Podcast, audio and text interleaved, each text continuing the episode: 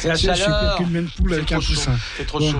Et bonsoir à toutes, bonsoir avec nos invités. Et euh, ben, on, va, avoir une bonne émission encore. Oh, bah, il n'y a pas de raison. Hein. alors, donc, euh, effectivement, d'abord, nous saluons nos auditeurs et nos auditrices. Nous les remercions de nous retrouver pour cette nouvelle émission de Pluriel Gay. J'ai le plaisir de recevoir, donc, on va commencer par les dames. Honneur aux dames. On est un peu tradit, finalement, ici. Un petit peu, oui. Ouais, ouais, ouais, Claire Lamberti, présidente du centre LGBT ben, bonsoir, bonsoir à toutes les auditrices et les auditeurs. voilà, et tous ceux qui se reconnaissent ni dans un genre, ni dans bah, voilà, et tous les autres, et comme tous les euh, dit une personne que je connais bien. et avec nous, ce soir, nous avons donc Stéphane Caruana. Bonsoir. Stéphane Caruana. Prononcé comme ça, oui, pourquoi pas. c'est un peu latin quand même. C'est maltais, c'est maltais. ah, d'accord.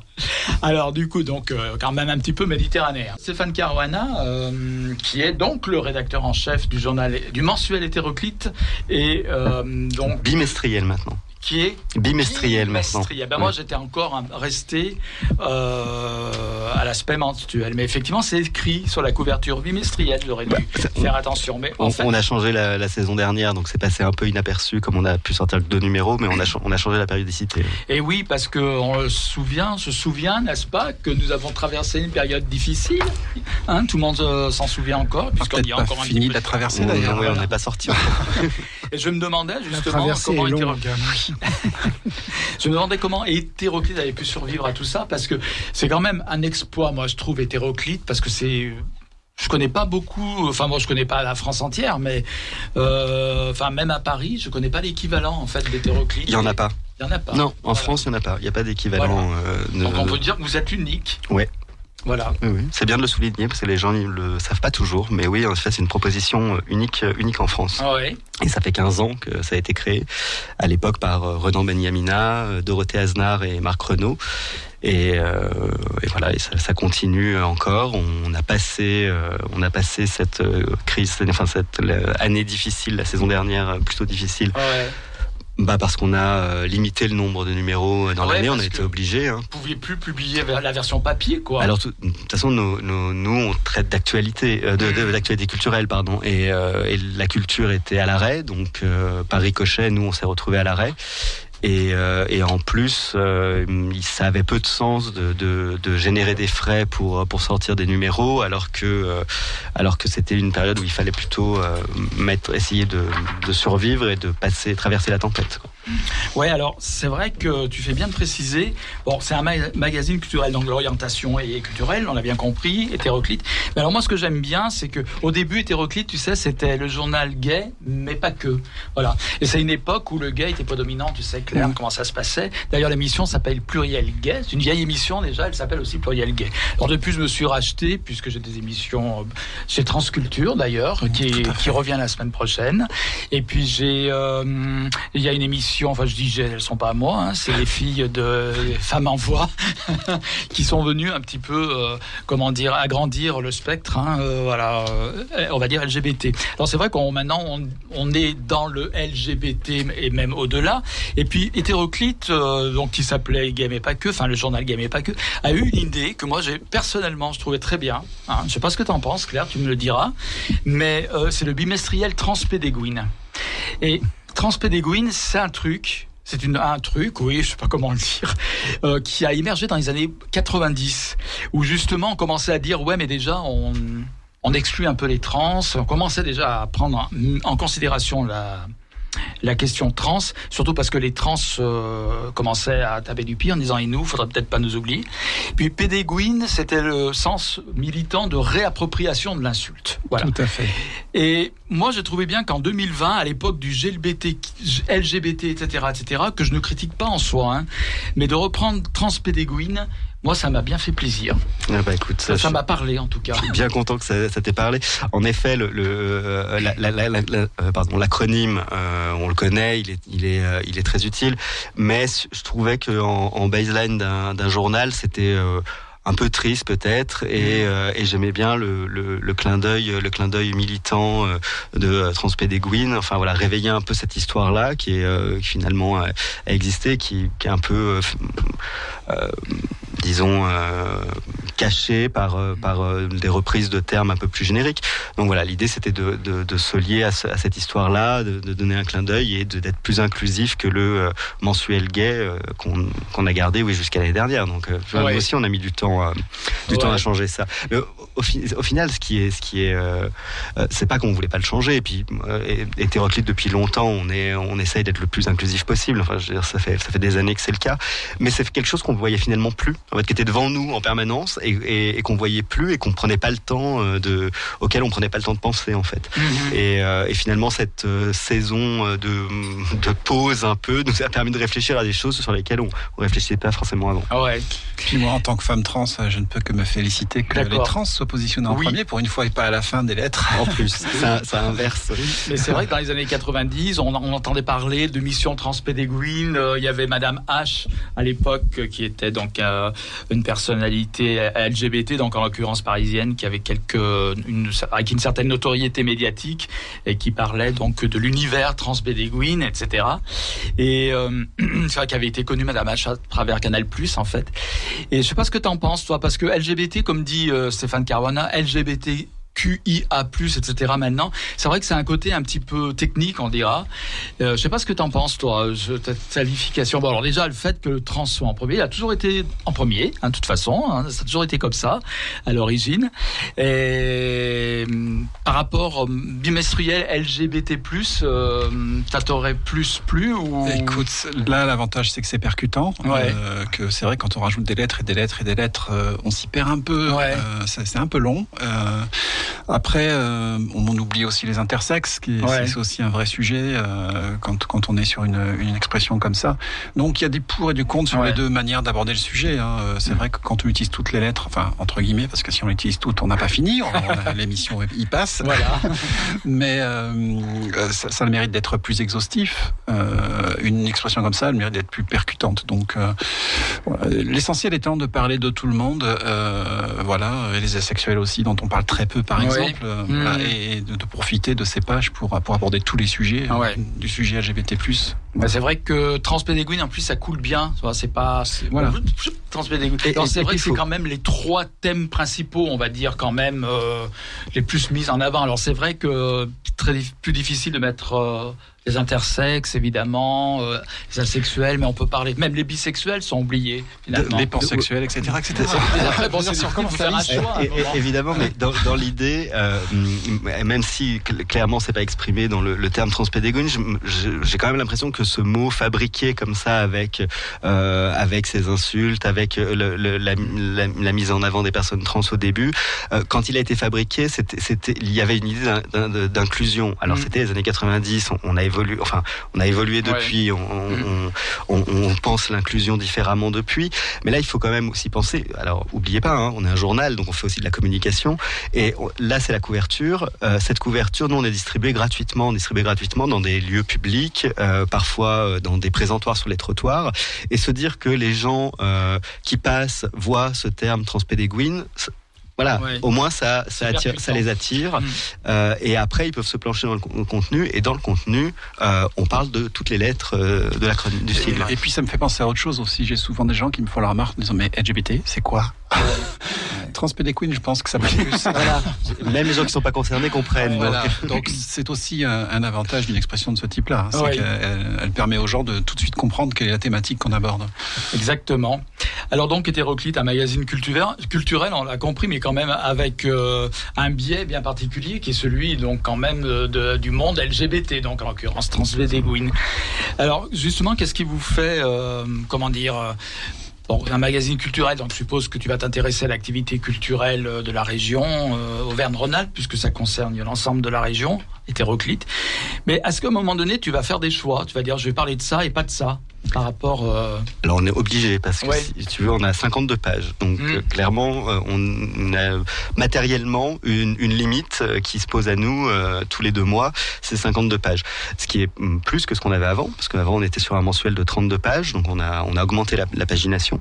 mais on est obligé de faire des choix. On est on est on est contraint de faire des choix. Ouais. Et, et, en même temps, enfin même, mm, je dirais même que c'est notre métier de faire des choix, parce que l'idée c'est c'est de d'apporter aussi nos coups de cœur, d'apporter nos sensibilités, les sensibilités de, de toute l'équipe. Hein. Il y a une dizaine de personnes qui écrivent, qui écrivent dans, dans Hétéroclite, et chacun a ses affinités propres et voilà et, et, apporte son, son, son, ses expériences, son vécu et ses goûts.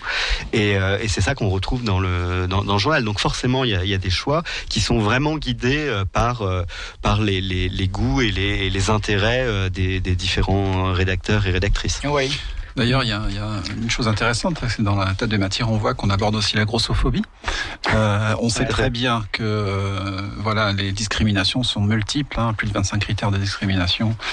Euh, et que euh, c'est parfois cumulatif pour les personnes. Et quand on est cumulatif, c'est pas un plus un, mais c'est des, des, facteurs multiplicatifs. Et donc d'aborder aussi d'autres sujets, je pense que c'est une bonne chose et ça contribue à l'ouverture euh, que, que sous-entend aussi le LGBT+. Hein. Il y a plein de dimensions, mais il y a aussi des dimensions intersectionnelles. Et, Bien sûr. voilà, c'est une bonne chose d'aborder de, ces sujets-là. Et l'idée aussi là dans, dans, cet article d'Adrienne Debord, c'est de de mettre en avant le fait que au sein même euh, des communautés euh, LGBT+, on n'est pas euh, à l'abri de, de, de discrimination et d'être soi-même porteur de discrimination. Et donc c'est pour ça que c'est important d'élargir d'élargir le spectre le plus possible. Mmh. Alors, donc, les questions purement LGBT sont quand même parfois abordé, je dirais, notamment dans l'éditorial. Enfin, c'est pas le cas cette fois-ci. Je, Un, petit pas de côté cette fois-ci. Voilà. Et souvent, quand même, euh, vous abordez quand même des sujets qui euh, chauds, brûlants de la de, Lyon et de sa région. À travers, je, je, me souviens de certains articles que vous aviez faits, notamment concernant euh, euh, bah, la marge des fiertés, etc., etc., des prises de position, on dira aussi. Donc, les thématiques purement LGBT sont pas oubliées. Vous avez quand même un contenu. Ah bah, non, mais de toute façon, alors de toute façon, le, quand on quand je dis qu'on est culturel, on est culturel, mais toujours par le prisme des questions euh, mm. de sexualité, de genre. Mm. Euh, c'est ce qui guide ce qui guide en grande partie euh, en grande partie les, les choix qu'on fait. Hein. C'est vrai que j'ai pas précisé ça. C'est sont les goûts des, euh, des des rédacteurs et des rédactrices, mais mais avec cette ligne éditoriale actualité culturelle LGBT LGBT et féministe. c'est c'est véritablement les, les, axes qu'on met en avant. Donc on parle à la fois d'œuvres, enfin de, de, de, production culturelle euh, diverses et variées, et aussi euh, d'actualité euh, quand, quand, quand ça s'y prête, avec avec des questions plus précises. Locales, oui, parce qu'on est distribué à Lyon, Grenoble et Saint-Étienne et qu'on veut garder cette identité. C'est-à-dire que c'est ce qui fait aussi ce qui fait aussi notre lien avec nos avec nos lecteurs et nos lectrices, c'est qu'on est on est implanté dans dans la région et diffusé dans la région et qu'on souhaite être le, le reflet de ce qui se passe aussi dans la région. Mais pour autant, vous n'êtes pas que local, puisque je vois que vous avez aussi un article sur la sécurité des personnes LGBT+ en Afghanistan. Mhm. Bon, sur le sur l'angle de quel accueil en France, mais euh, malgré tout, là, on est pile dans l'actualité aussi et dans les grosses difficultés pour les personnes LGBT+ euh, dans le reste du monde. Hein. Tout à fait. Là, c'est la question de la chronique droit. Mhm. On entrait dans la chronique droit. Et euh, non, non, mais on s'interdit pas de, évidemment d'ouvrir d'ouvrir sur sur des sujets sur des sujets plus larges. Après, on garde ces lignes directrices là où on est un journal local. Euh, un journal LGBT féministe euh, et, euh, et, un culturel. Voilà. C'est vraiment les, les, trois, les trois lignes qui nous, qui, qui nous guident. Alors, on parlera un petit peu plus euh, du contenu euh, du numéro, peut-être que tu du numéro 157. Donc, précisons-le, c'est le numéro 157. Donc, désormais du bimestriel hétéroclite. Donc là, c'est la parution de rentrée septembre-octobre. Voilà, avec une, euh, euh, un papier de couverture qui est euh, différent. Hein. Alors ouais, depuis ça depuis la papier glacé, on peut, on peut dire que c'est du papier glacé ou pas? C'est ouais, c'est pas vraiment du papier glacé, mais de, depuis la, de, c'est un peu plus un peu plus un peu plus rigide que les, que les pages intérieures. En fait, depuis depuis l'année dernière où on est passé en bimestriel, on a augmenté la pagination et l'idée c'est aussi d'avoir une couverture un peu plus rigide parce que le numéro doit durer deux mois et, et, plus uniquement un mois. Donc l'idée c'était aussi que que voilà ils soient un peu plus résistants et, et c'est vrai que la pellicule un peu un peu plastifiée permet aussi d'avoir euh, une des photos de une qui ressortent qui ressortent mieux et euh, voilà ça, ça, ajoute un peu un, côté euh, plus de, meilleure qualité. Oui, ça fait un beau produit quoi. Ça, ça fait un bel objet et qui parle tout de suite qui parle tout de suite effectivement entre le bimestriel transpédéguine et puis l'iconographie aussi. C'est intéressant. On peut pas se tromper de, hein, on peut pas penser que c'est euh, le Marie Claire ou je sais pas quoi, le Figaro Magazine par exemple. Heureusement, parce qu'on cherche pas à ressembler au Figaro Magazine. Peut-être pas la bonne référence. Donc du coup, ensuite, euh, à, la, deuxième partie des, enfin pas la deuxième partie, mais là on va passer une petite coupure musicale que tu nous as amené. Claire, d'ailleurs, tu nous parleras du titre que tu nous as amené. Euh, donc ensuite, après la coupure musicale. Donc tu pourras nous peut-être nous extraire quelques euh, des choses qui, qui, tiennent à cœur, par exemple, qui se trouvent dans le journal, etc. Pour en parler, peut-être faire un petit agenda. Je ne sais pas comment tu le vois. Mais en attendant, on va écouter donc Mon Apache, hein, c'est ça, de, hum, Julien Doré. Je vais y arriver. Et hum, c'est toi qui l'as choisi. Il m'a dit, j'aimerais bien. Enfin, je t'ai demandé si tu veux l'amener un morceau. Il me dit ouais, je sais pas trop. Puis tu m'as dit Mon Apache finalement. Et il m'a dit pour une raison bien particulière. C'est ça que je vous expliquerai après. ah, après. Donc on va écouter Mon Apache d'abord. Sur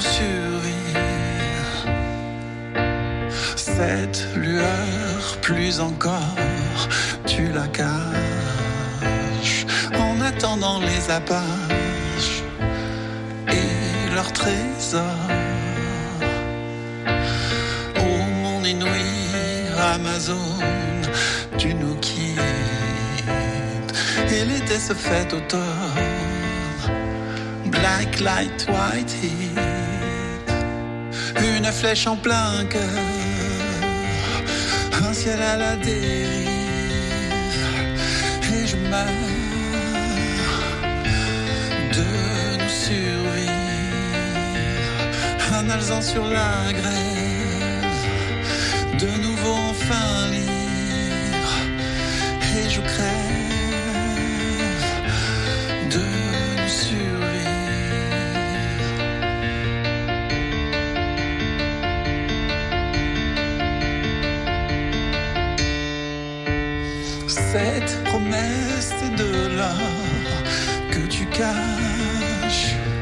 En attendant les appâts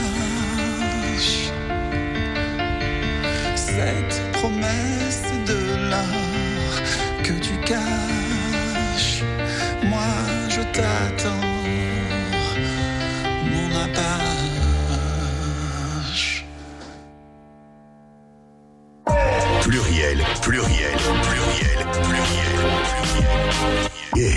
De nous retrouver après cette chanson Mon Apache, Julien Doré, sur les ondes de pluriel. Euh, Claire, donc euh, tu vas nous expliquer pourquoi tu as choisi cette chanson qui semble-t-il t'émeut beaucoup. Effectivement, oui, j'ai découvert cette chanson euh, de manière impromptue. Je connaissais bien sûr, bien sûr Julien Doré depuis, depuis un petit moment. Euh, mais cette chanson-là m'a beaucoup, euh, m'a beaucoup ému et donc euh, chaque fois que je l'entendais, ça, ça me brassait. Mmh. Et je me suis dit, bah, pourquoi pas essayer de la chanter? et comme voilà, j'ai commencé à, à, prendre des cours de chant il y a un peu plus d'un an. Euh, eh ben, j'ai choisi celle-là pour mon premier enregistrement studio. D'accord. Et j'étais assez surprise du résultat de l'enregistrement studio. Je, je, dois avouer que ah voilà, dans des qualités euh, sonores de bonnes, ah. voilà, de, de, de mm. bonnes conditions, on arrive finalement à produire quelque chose de, de, très intéressant. Donc, puis ça rejoint le côté artistique finalement euh, d'hétéroclite euh, via la chanson. Un chapeau, en tout Une cas. autre dimension. Voilà. Et je me suis euh, vraiment euh, deux heures d'enregistrement dans lesquelles euh, j'ai pris beaucoup de plaisir. Et, et l'art, c'est aussi ça, c'est prendre du plaisir. Bien sûr. Alors, c'est du plaisir et du partage. Et du partage, oui, voilà, parce que je vous le partage aujourd'hui. Donc, Claire, euh, on rappelle, tu es présidente du centre LGBTI. Oui, c'est ça. Et je précise à mes auditeurs que, et nos auditrices que nous parlerons du centre. Tu es là aussi pour parler du centre. Il y a beaucoup d'actualités. Mais euh, c'est Stéphane Caruana qui est un peu la star de la première oui, partie oui, parce qu'il doit partir un peu frustré. plus tôt. Voilà. Et moi, je, moi je, je, ne chante pas. Hein, donc la vraie star, c'est Claire. Donc, tu vas t'y mettre. je pas sûr que ça fasse plaisir aux auditeurs, aux auditrices. Mais bon, comme, euh, comme Stéphane, tu dois partir un peu plus tôt. Euh, je m'adresse plutôt encore à toi pour cette première partie d'émission, pour qu'on ait à dire tout ce qui est possible de dire, ou tout ce que tu as envie de dire en tout cas aussi, sur le magazine Hétéroclite, dont tu es rédacteur en chef. Euh, je suis en train de regarder pendant la chanson, je feuilletais. Elle est où? Il y a plus Zodiac?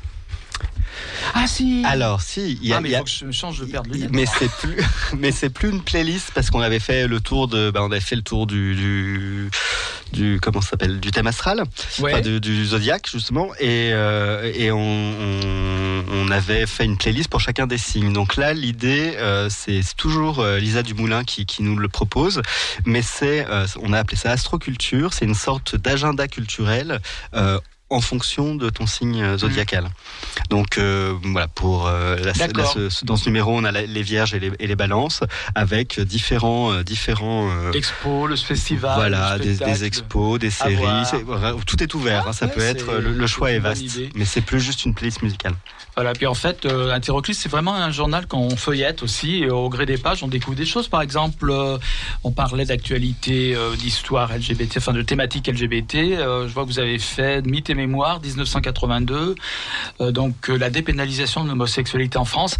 Alors, ce que j'aime bien, c'est avec le point d'interrogation. Ouais. Parce que c'est vrai que, bon, ça a toujours fait débat, le mot dépénalisation. C'est ça. Bah, en fait, Mythes et Mémoire, c'est une, c'est une rubrique que, que propose Romain Vallet, que tu connais bien. Oui. Qui qui, est, est l'ancien rédacteur en chef mmh. d'Hétéroclite et qui, est souvent venu ici. Euh, c'est une, une, rubrique dans laquelle il, il, se propose justement de euh, déconstruire euh, un peu les, les, les, les, fables qui sont mmh. montées autour de, de, de moments historiques clés dans, dans l'histoire LGBT+. Et la, la, dans le, le, la première, le, la premier, le, pardon, le premier papier qu'il avait fait dans cette rubrique, c'était sur euh, Stonewall, sur les années oui. de Stonewall.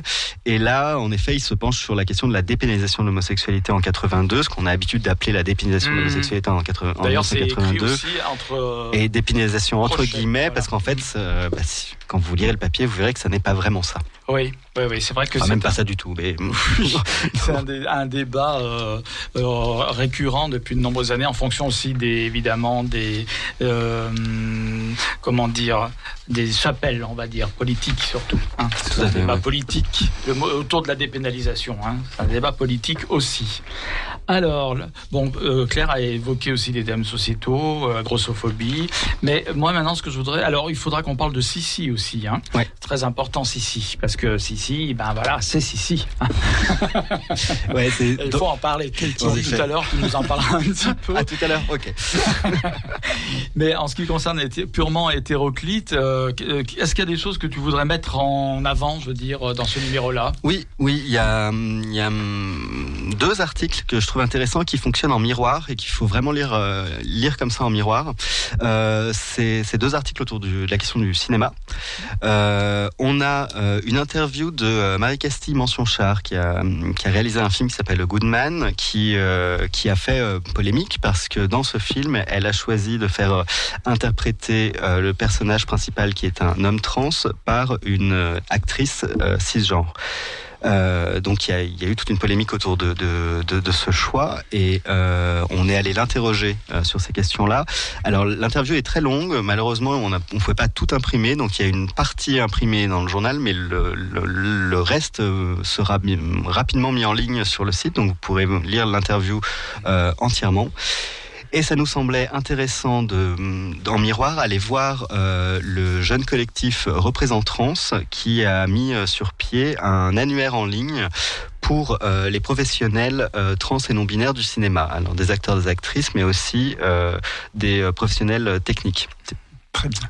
Euh, et donc voilà, donc l'idée, l'idée, c'était de euh, parce que euh, la grande la, phrase de, de, Marie Cassie Manchonchard qui, qui a fait polémique, c'est que quand on lui a dit mais pourquoi être allé chercher une, une femme cisgenre pour jouer un, homme trans, elle a dit oh, les, les acteurs trans se comptent sur le doigt d'une main. Donc, en fait, là, sur l'annuaire en ligne de représentants, il y a déjà plus de 100 profils. Donc, donc c'est c'est des grandes mains, en tout cas, où je sais ouais, pas combien elle avait de voilà.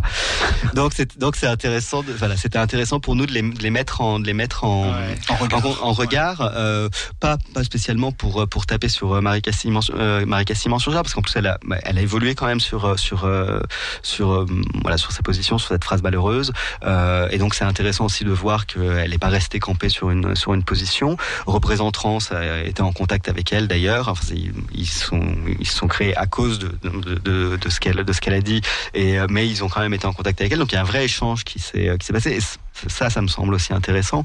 C'est-à-dire que d'une polémique euh, tout à fait justifiée euh, autour de, ce, choix de, prendre une actrice euh, cisgenre, euh, finalement, on arrive à ce que vraie, une vraie alternative se mette sur pied, une vraie proposition se mette sur, sur pied pour montrer que c'est un cliché d'imaginer qu'il n'y a pas d'acteurs et d'actrices trans en France euh, disponibles pour jouer dans les films.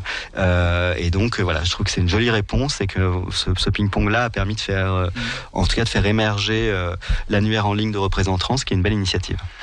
Ouais, je, je, partage complètement. Et ouais. Je pense que le miroir, comme ce que tu l'as évoqué sur les pages qui suivent, mais il y a un très bon documentaire euh, qui, qui doit toujours être disponible sur Netflix. D'ailleurs, le nom Disclosure, voilà, ouais. euh, voilà, qui parle aussi de, de aux États-Unis de, de, la représentation des personnes trans aux États-Unis euh, depuis le début et jusqu'à maintenant, hein, jusqu'à l'émergence de scénaristes euh, trans dans le milieu du cinéma américain, et, et dont on a vu d'ailleurs euh, l'incidence sur les dernières séries américaines qui qui sont aussi d'ailleurs disponibles sur Netflix. Je ne veux pas faire de la pub à Netflix, mais en tout cas, voilà, on trouve beaucoup de séries LGBT sur Netflix. Mm. Euh, et c'est vrai que souvent l'argument est de dire non mais il n'y a pas assez d'acteurs trans pour incarner une femme trans ou un homme trans et donc on va faire jouer des comédiens. Oui mais en faisant ça en fait on fera jamais jouer des acteurs trans donc il y a un moment il faut se lancer euh, et il faut laisser les personnages trans être interprétés par des hommes trans ou des femmes trans selon le cas euh, et leur donner la chance d'exprimer de, leur talent euh, comme n'importe quel autre acteur ou actrice. Donc c'est euh, bah, un très, une très bonne idée d'article et une très bonne initiative en tout cas de publier un annuaire des acteurs et des actrices trans. Et ça c'est l'initiative de représentants je trouve est très, est très pertinente. Et ça doit être comme je disais tout à l'heure bien complété par des scénaristes euh, qui sont pas cisgenres euh, puisque comment parler de personnes trans si on connaît pas le sujet même si on a si on se renseigne si on fait des enquêtes euh, voilà je, je dénie pas euh, la qualité du travail euh, d'enquêteur ou d'enquêtrice que font les scénaristes, mais malgré tout, les personnes trans sont les plus aptes quand même à évoquer euh, le sujet trans et à les transcrire, on va dire, dans des scénarios. Donc ça va au-delà des acteurs et des actrices et il faudrait finalement aussi faire un, une liste sur cet aspect-là des choses de, des scénaristes pour être un peu complet par rapport au sujet cinéma. C'est dans les, enfin en tout cas, ils ont euh, représentants, c'est déjà ouvert au-delà de la question de simplement l'actorat et, euh, l'idée c'est vraiment de développer aussi l'aspect, euh, les autres aspects de la création, euh, justement pour pour que les les récits les récits trans au cinéma ne soient pas confisqués par par des par des personnes cisgenres. Tout à fait. Il y avait eu euh, les crevettes pailletées, on avait parlé aussi du personnage trans qui était interprété par un homme cisgenre. Alors certes, on avait dit oui, mais c'est quelqu'un qui fait du transformisme, mais bon, c'est une réponse encore plus ridicule, je dirais, euh, qui avait été amenée parce que bon, c'est pas du tout le même euh, domaine, quoi. Mm -hmm. Alors moi, je dirais, est-ce que dans un monde idéal, dans un monde parfait, des acteurs et des actrices trans pourraient jouer des personnages cisgenres? Bah, bien sûr. Ouais. Bien sûr. c'est le cas dans le film de Marie, de Marie Castille Mention Char. C'est ça qui était aussi intéressant. Pour ça aussi qu'on voulait l'interroger. Parce qu'en fait, elle, elle, elle, avait contacté euh, Jonas Benhamed euh, euh, au début du, du, quand elle cherchait, quand elle cherchait euh, à incarner son personnage d'homme trans. Euh, et finalement, ça n'a pas fonctionné. Enfin, en tout cas, voilà, elle, elle explique que même Jonas voulait pas, enfin, n'était pas à l'aise avec le rôle et il n'a pas voulu. Mais finalement, elle l'a quand même pris dans le film et il, il interprète euh, mm. un homme cisgenre dans, dans le film. Mm. Euh, donc euh, voilà, elle, elle n'est pas finalement euh, si euh, si bloquée sur euh, sur sur ces questions-là que que sa phrase malheureuse elle, l'a laissé paraître et c'était aussi intéressant de lui laisser la parole et, et finalement elle fait quelque chose qu'on ne voit pratiquement pas pas au, cinéma, c'est-à-dire voir un acteur ou une actrice trans employé dans un rôle mmh. cisgenre. Ouais, Jonas était venu nous en parler d'ailleurs parce que le film a été présenté à écran ah, mixte et donc il était venu en parler à l'époque. Très bien. Et la suite Alors la suite, si il y a, euh, aussi un papier. Euh, alors il y a un papier santé euh, qui qui est au, début du, journal sur l'arrivée de la PrEP en ville. donc le, maintenant le, parcours de, de, prise de PrEP n'est plus forcément ne doit plus forcément se faire en milieu hospitalier, mais peut être initié par les médecins traitants en ville. Euh, des médecins traitants qui ont euh, reçu une, qui peuvent, enfin, qui peuvent suivre une formation autour de ces questions-là, euh, et plus largement de santé sexuelle. D'ailleurs, la formation sur la PrEP est un prétexte finalement à leur, à, leur donner aussi des clés sur plus largement sur la santé sexuelle.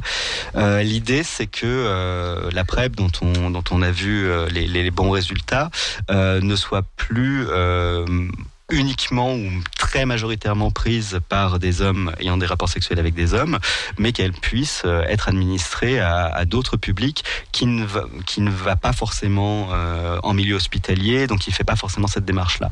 Donc il y a un besoin d'informer et de former les médecins généralistes qui sont pas tous au courant de de de, de, de ce euh, de ce traitement et euh, de, des conditions dans lesquelles euh, ça fonctionne.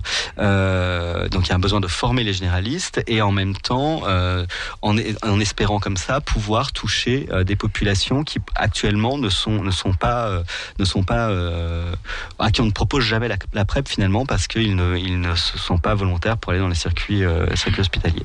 Donc c'est c'est une nouveauté, c'est c'est forcément encore imparfait parce que c'est en train d'être mis en place depuis le 1er juin.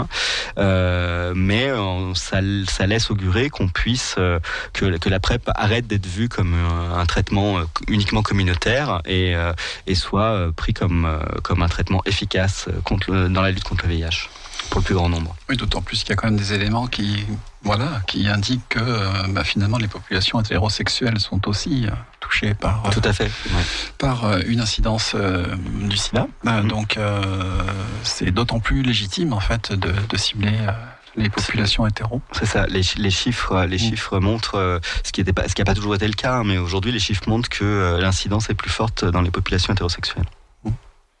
Et ça s'explique par le fait que finalement, euh, la cible principale a été euh, sensibilisée et la mm. PrEP aussi peut-être est intervenue. Euh... Alors sans doute, mais je, je pense qu'il y a de, de, nombreux, de nombreux facteurs qui, qui, mm. rentrent, qui rentrent en ligne de compte. Il y a aussi, bon, alors il y, a, il y a sans doute cette question de la sensibilisation des, des communautés LGBT plus importantes autour du SIDA de, historiquement pour l'engagement dans, dans dès, dès les dès le début euh, dans la, lutte contre, euh, le virus.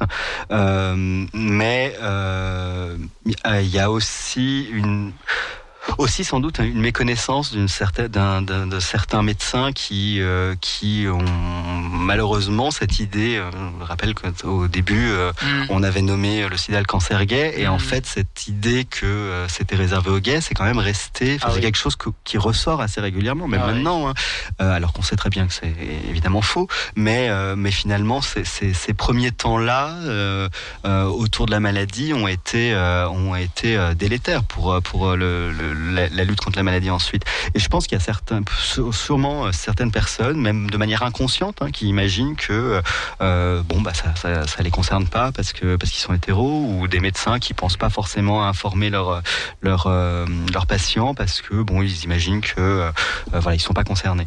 Donc sans doute que ça a joué. après bon il y a plein de critères. Il y a aussi une question de, de population immigrée qui est pas forcément euh, euh, au courant des, des, traitements et qui est pas forcément non plus euh, suivi sur ces questions-là et donc qui, qui, se retrouve un peu éloigné des parcours de soins, des parcours de soins en lien avec le VIH. voilà, il y a, y a, vraiment différents critères qui rentrent, qui rentrent en compte. Puis je pense qu'on peut aussi évoquer le fait que parmi les hétéros, il y a aussi des pratiques sexuelles à risque. Bien sûr, comme comme partout, et que peut-être que dans cette population, il y a une vigilance qui est plus réduite euh, de leur part, que peut-être que les médecins en fait euh, ne voilà, n'abordent pas le sujet Mais ça, des pratiques sexuelles avec, euh, avec leurs patients et leurs patientes, et que du coup on passe à côté d'un certain nombre de contaminations. Et c'est pour ça que cette formation est intéressante parce que elle n'est pas que sur la PrEP, mais plus largement sur des questions de santé sexuelle, euh, pour euh, pour finalement sensibiliser les, des médecins qui euh, bon ben voilà qui sont qui se, qui, qui, sont finalement obligés de se, de se former avec avec l'évolution de la société et aussi l'évolution des traitements et, et, et, de leur montrer que finalement l'unique population homosexuelle n'est pas la seule à être à être concernée et que certaines pratiques à risque sont répandues aussi chez les hétérosexuels et qu'il faut pouvoir parler de ces questions-là aussi avec leurs patients euh, hétérosexuels. Tout à fait. Donc je crois que là, c'est un point important quand même à signaler, c'est que je pense que beaucoup de médecins n'abordent pas les sujets de santé sexuelle avec euh, avec leurs patients, euh, comme ils pourraient aborder d'autres sujets d'alimentation ou autres. Ouais. non, mais j'en parlais avec un, un, jeune médecin qui me disait que les études montraient que simplement en consultation, poser la question sexuellement comment ça va euh, aux patients permettait de débloquer euh, énormément de situations et d'aborder des questions euh, euh de santé qui n'étaient pas abordées sinon. Mais en fait, cette question-là, les médecins ne la posent pas automatiquement. Loin de là. De comment ça va et combien de partenaires, euh, voilà. Juste pour amorcer, en fait. L'idée de demander comment ça va, c'était pour amorcer la, la, conversation ensuite et pouvoir en parler. Et mm, visiblement, voilà, les, études montrent que plein de médecins n'abordent jamais cette question-là et euh, finalement euh, passent à côté de, de, de bah, d'aspects de vie de leurs patients qui, qui pourraient les qui pourraient les aider dans les, leur diagnostic on peut d'ailleurs s'apercevoir quand on va dans un labo et pour faire des dépistages IST, euh, la question c'est ah, pourquoi vous faites ça? En fait, tout le monde devrait faire ça régulièrement. voilà, bon, ça me fait toujours un peu rire, mais enfin un jaune, hein, mais, voilà, c'est un constat malgré tout. C'est vrai. T'avais encore des choses un petit peu, nous, avant que tu partes? Alors, oui, bah, j'ai pas parlé de Sissi.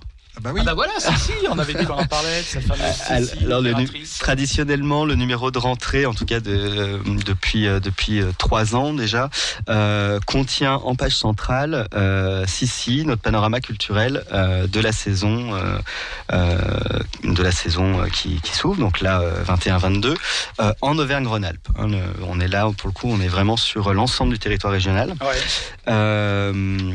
cette année, c'est un peu particulier parce qu'il y a eu tellement de reports heureusement, hein, c'est-à-dire que les, structures euh, ont, soutenu les, jeunes artistes et les, compagnies, et donc ont reporté les spectacles, les concerts. Euh, donc il, va y avoir énorme. Préparez-vous, hein, la, saison là qui s'ouvre, euh, on croise les doigts pour qu'elle elle aille à son terme, va être hyper chargé, il y avoir vraiment beaucoup de propositions, donc on peut s'en réjouir, tant mieux. Euh, mais résultat, nous, toujours ce problème de page hein, qui n'est pas extensible, donc on a, on a, un nombre de pages limité. Et on, finalement, en allant de, de septembre jusqu'à euh, fin mars, on avait autant de spectacles que sur une saison complète euh, normalement.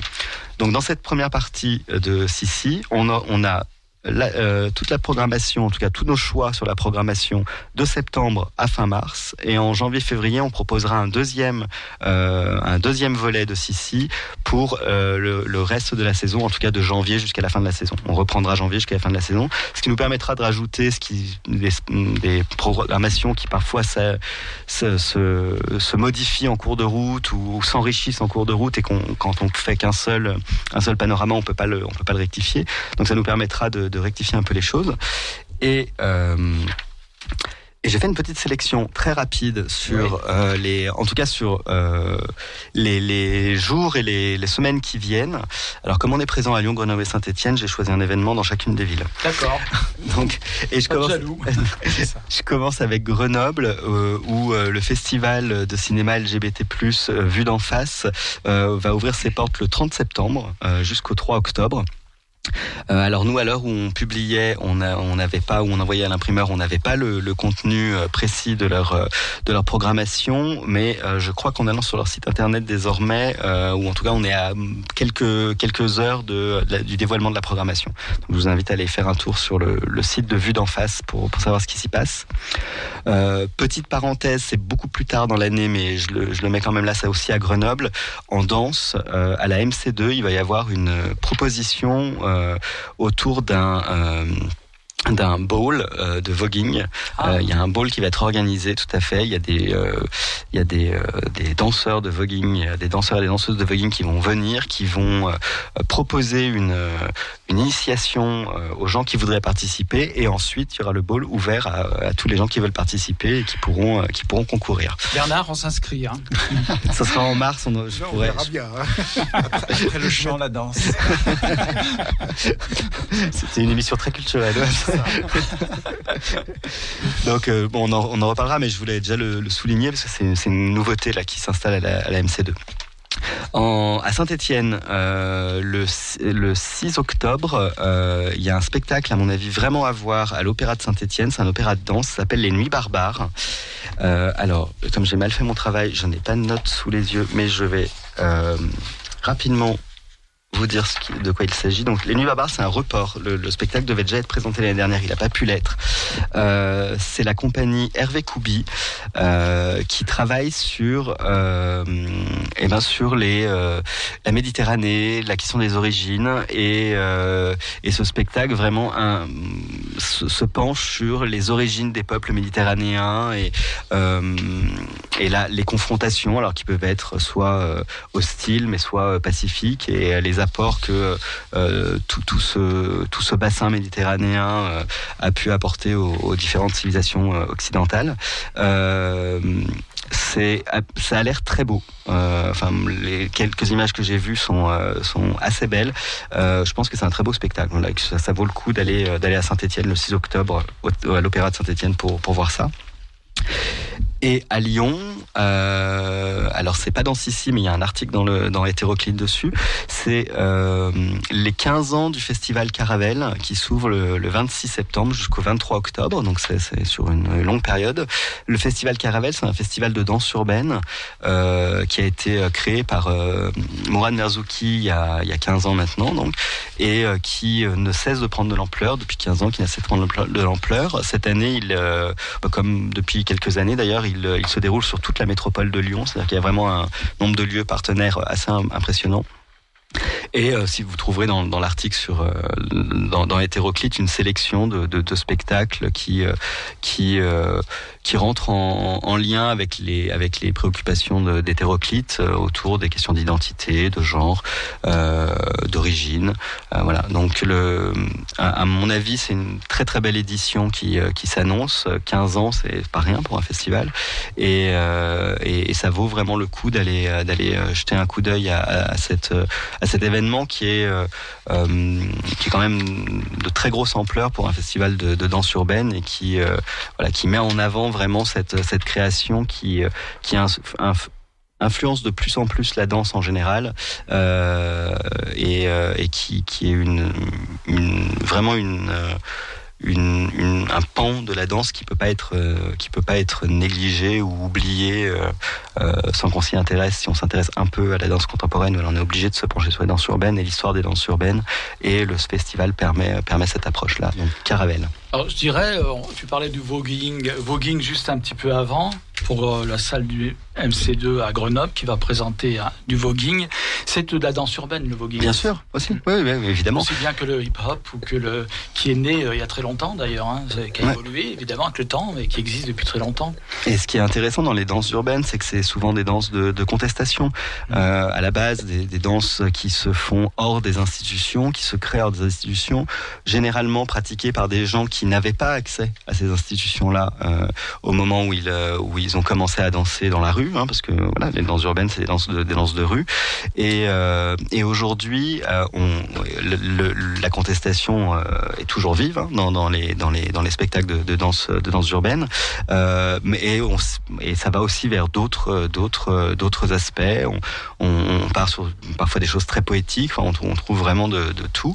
Mais, mais c'est intéressant de justement parce que dans, dans la culture LGBT, on connaît, on connaît le voguing qui est, est aussi une, une manière de s'approprier des codes, euh, des codes de la bourgeoisie par des gens qui sont exclus hein, de, cette, de, de, de cette, de cette culture-là et de se réapproprier, de, de s'inventer une culture à soi.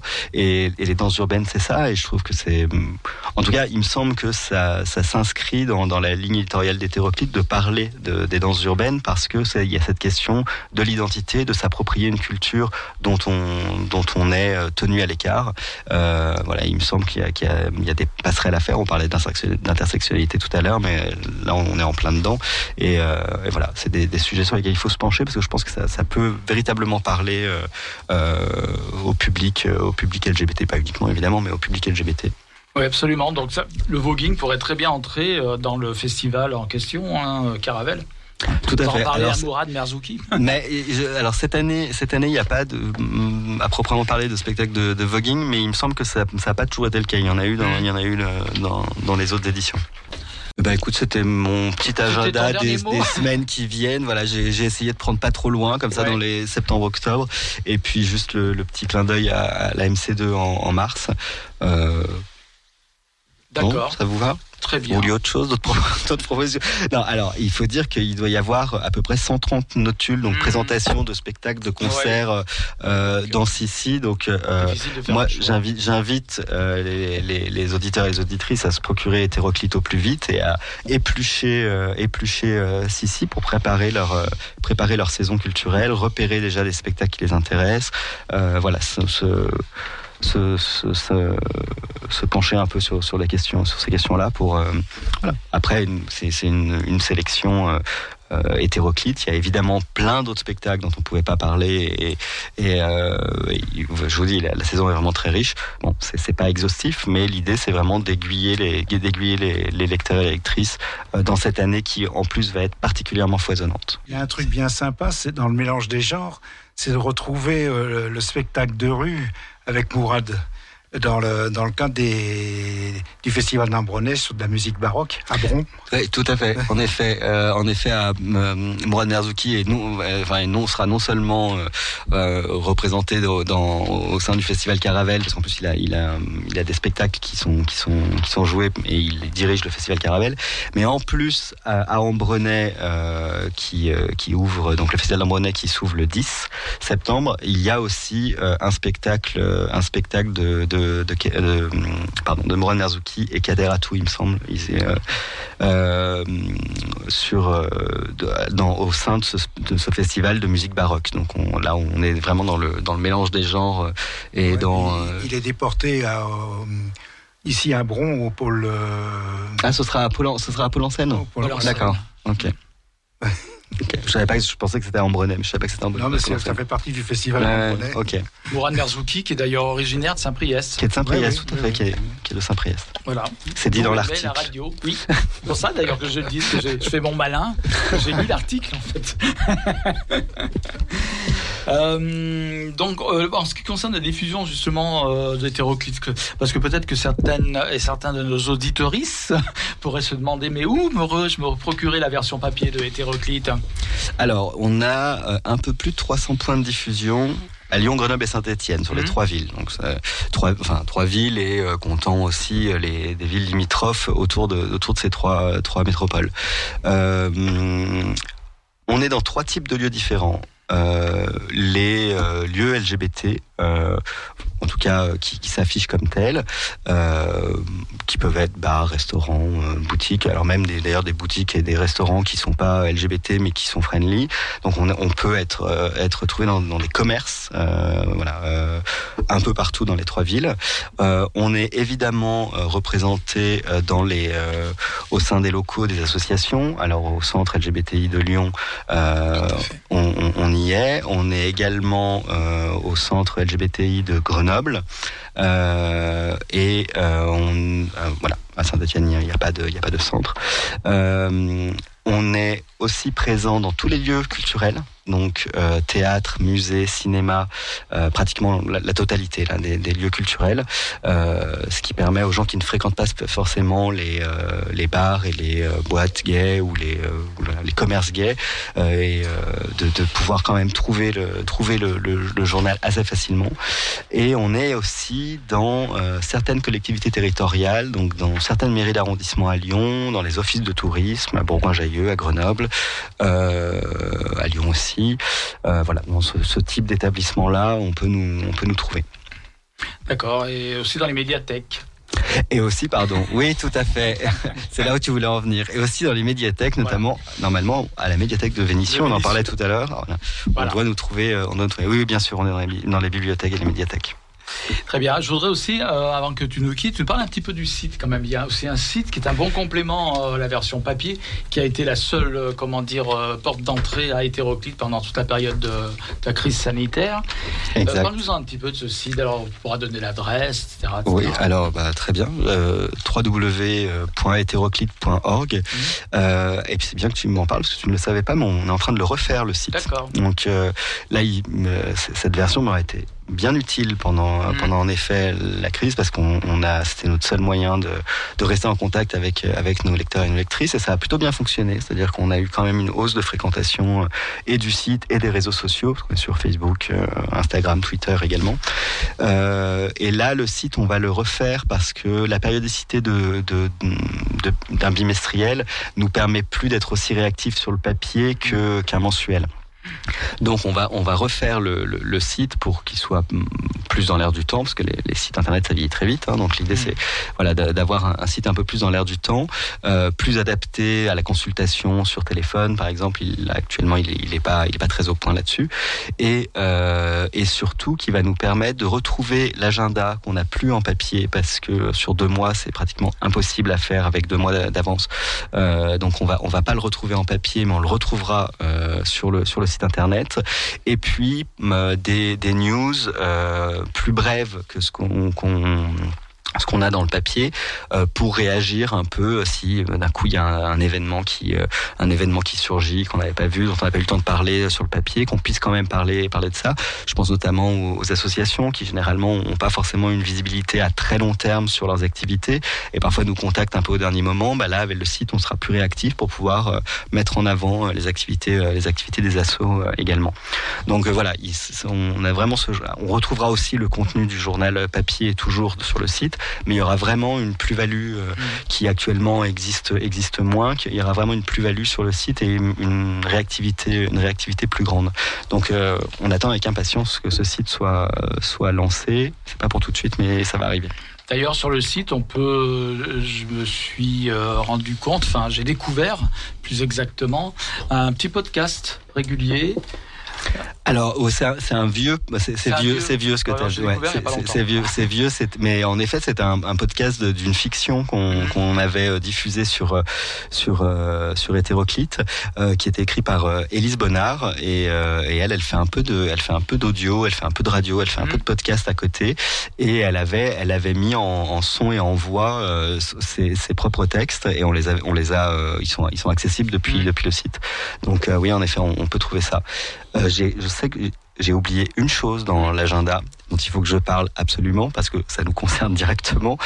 Euh, on fait une soirée de lancement pour pour le nouveau numéro d'hétéroclite, enfin une après-midi de lancement. ce sera de 16h à 21h le samedi 18 septembre au, au Mob Hotel, où on accueille deux DJ, Bernadette et Colline Marianne, voilà, qui seront qui seront avec nous sur la terrasse du, du Mob Hotel. Donc on croise les doigts pour qu'il fasse beau. le 18 septembre et la soirée s'appelle, enfin l'événement s'appelle Voix de détresse. D'accord. Comme sur les autoroutes. Tu sais, quand les camions peuvent pas freiner, ben là, c'est une voie de détresse sur l'autoroute de la rentrée. C'est quand on n'a pas envie de, foncer sur la rentrée, on prend cette voie de détresse et on vient sur, on vient sur la terrasse du mob pour. Ça nécessitait une explication. N'est-ce pas oui, oui. c'est pas une question de tomber en panne, en fait. Hein, non. C'était juste un échappatoire.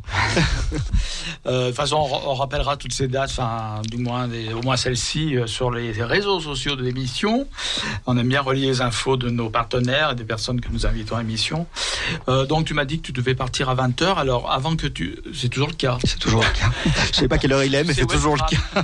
Tu ne sens pas bien avec nous, c'est ça? Tu demanderas à Bernard pour qu'il t'indique la, la direction du tram si tu connais pas le quartier. Voilà. Parce qu'on va écouter une petite musique tout à l'heure, presque tout de suite, euh, mais c'est un peu en rapport avec euh, hétéroclite, mais le site plutôt que. Je pense pas que. Peut-être que je me trompe d'ailleurs, hein, c'est peut-être repris dans hétéroclite papier ou si, si même. Je juste te poser une dernière question. Euh, à une époque, si mes souvenirs sont bons, il y avait un, comment dire, un magazine. Non, c'est pas un magazine. C'était comment appeler ça? Un fascicule, j'en sais rien. Je sais pas comment. Le mot fanzine. Ne pas. Non, c'est pas un fanzine. Euh, un agenda peut-être s'appelait Out. Ah oui, pardon. On nous. Oui, oui, oui. Voilà, vous oui, oui, bien sûr, hein, ça vous concerne toujours. Et entre Out et Sissi, euh, alors quelle est la différence? Est-ce que Out existe toujours, etc., etc. Alors Out existe toujours, mais pas en période de pandémie, c'est pas possible, euh, parce que Out a la différence. Alors Sissi, c'est vraiment l'agenda culturel de la saison hmm. en Auvergne-Rhône-Alpes. Euh, Out, c'est euh, c'est plutôt un alors comment comment c'est pas vraiment un fascicule, c'est plus c'est c'est un c'est plus qu'un fascicule. Ouais ouais. oui oui c'est. J'arrive pas à trouver le mot exact alors. C'est un petit guide. Guide. Voilà. Un petit guide.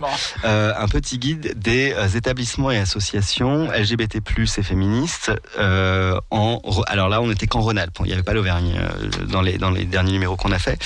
Euh, donc c'est vraiment une sorte d'annuaire hein, qui permet de retrouver département par département, ville par ville, les différents les différents euh, commerces, associations euh, LGBT+ et, féministes euh, qui s'y trouvent.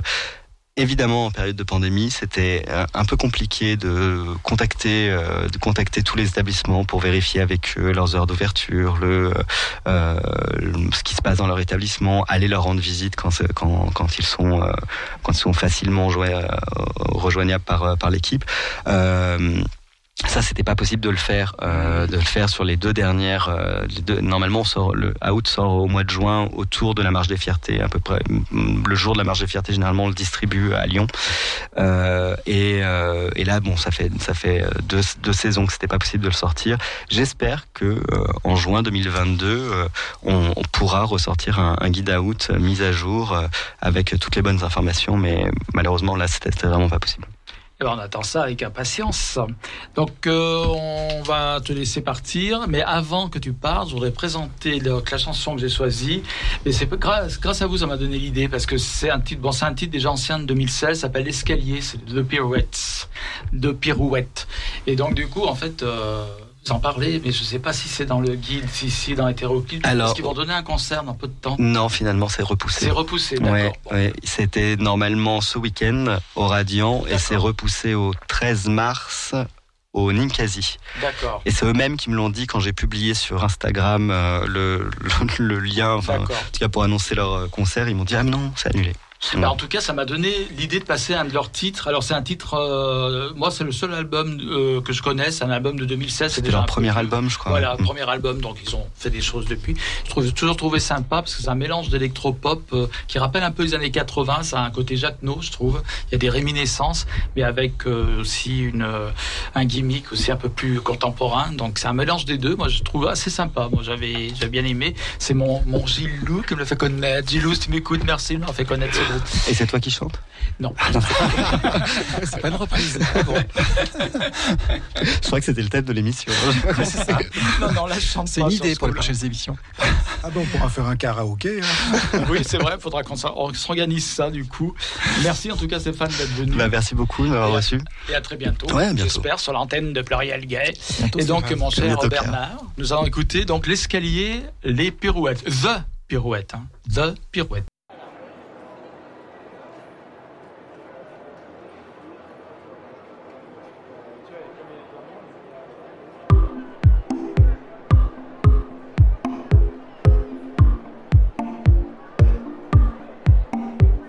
Le plus petit de mon entourage. J'écoute tout ce qu'on me dit, tous les présages, tous les avis. Et j'entends la franchise, j'entends le converti. Même le plus si sûr de lui, au fond, n'est pas si sûr de lui. Et j'ai compris qu'il n'avait rien à comprendre dans cette vie.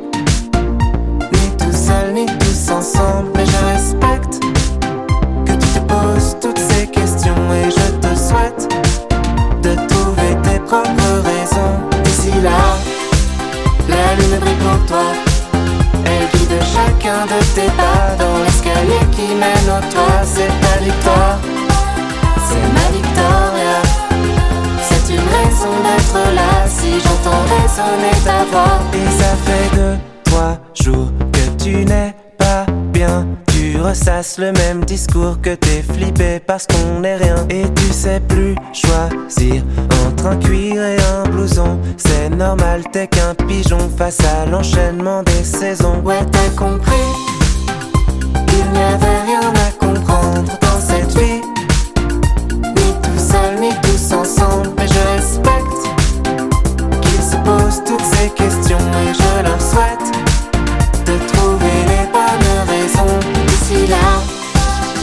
lune brille pour toi. Elle guide chacun de tes pas dans l'escalier qui mène au toit. C'est ta victoire, c'est ma victoria. C'est une raison d'être là si j'entends résonner ta voix.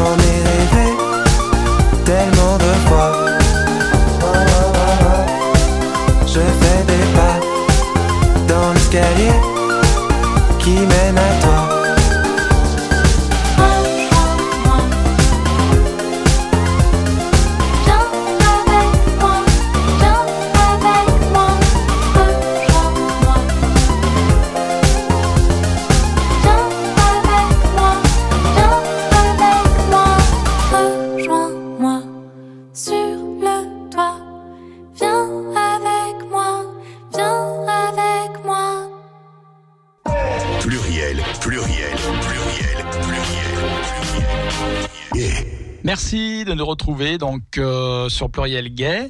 Merci à tout le monde pour cette deuxième heure de l'émission Pluriel Gay sur les ondes de Radio Pluriel. Et je me retrouve donc avec Claire qui était déjà là en première partie de l'émission. Ah, je suis resté, moi. Voilà, resté. voilà, toi jusqu'au bout, fidèle au poste.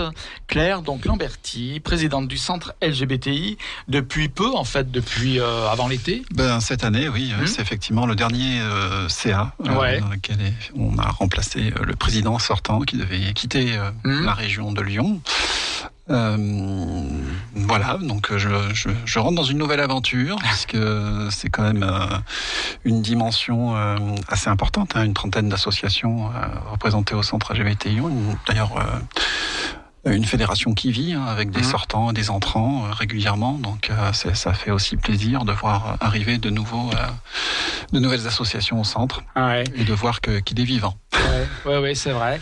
C'est vrai, c'est vrai que la période du, on en parlait avec donc Stéphane euh, d'hétéroclite, mais c'est pareil pour le centre. Le centre a été fermé euh, de l'an mois. Ça a été compliqué quand même cette période. Ça a été extrêmement compliqué euh, puisque euh, avant tout le centre c'est un c'est un lieu de, de, vie et de partage et les conditions sanitaires nous ont obligés à fermer le centre et à le réduire à un strict minimum en termes d'activité qui se concentrait en fait sur les, les, les traitements des, des, situations précaires hein, globalement puisqu'on n'avait plus le droit que de faire des entretiens à deux personnes voire trois personnes s'il y avait besoin d'un interprète par exemple hein, pour les, les personnes étrangères voilà donc c'était on va dire c'est euh, c'est comme si on était fermé. Hein. Techniquement parlant, euh, ça revient un petit peu au même. Donc on a traversé une très très longue période euh, difficile et difficile aussi d'ailleurs sur le budget puisque mm -hmm. le centre a, une volonté de ne pas dépendre uniquement des subventions et donc d'avoir une part d'autofinancement. Euh, qui a été compromise puisque cet autofinancement il est supporté principalement par euh, le bar euh, et, et, les ventes du bar qui fonctionnent d'ailleurs aussi beaucoup lors des soirées, ouais. des événements, mmh. mais surtout des soirées, et que ben on n'avait plus cette, cette source de revenus pour pour le centre, donc c'était c'est aussi handicapant pour ben, lancer des actions puisque toute action, enfin en tout cas une grande partie des actions nécessite quand même un financement, donc ne plus avoir de financement donc, de ce côté-là, c'est c'est quelque part notre capacité d'agir.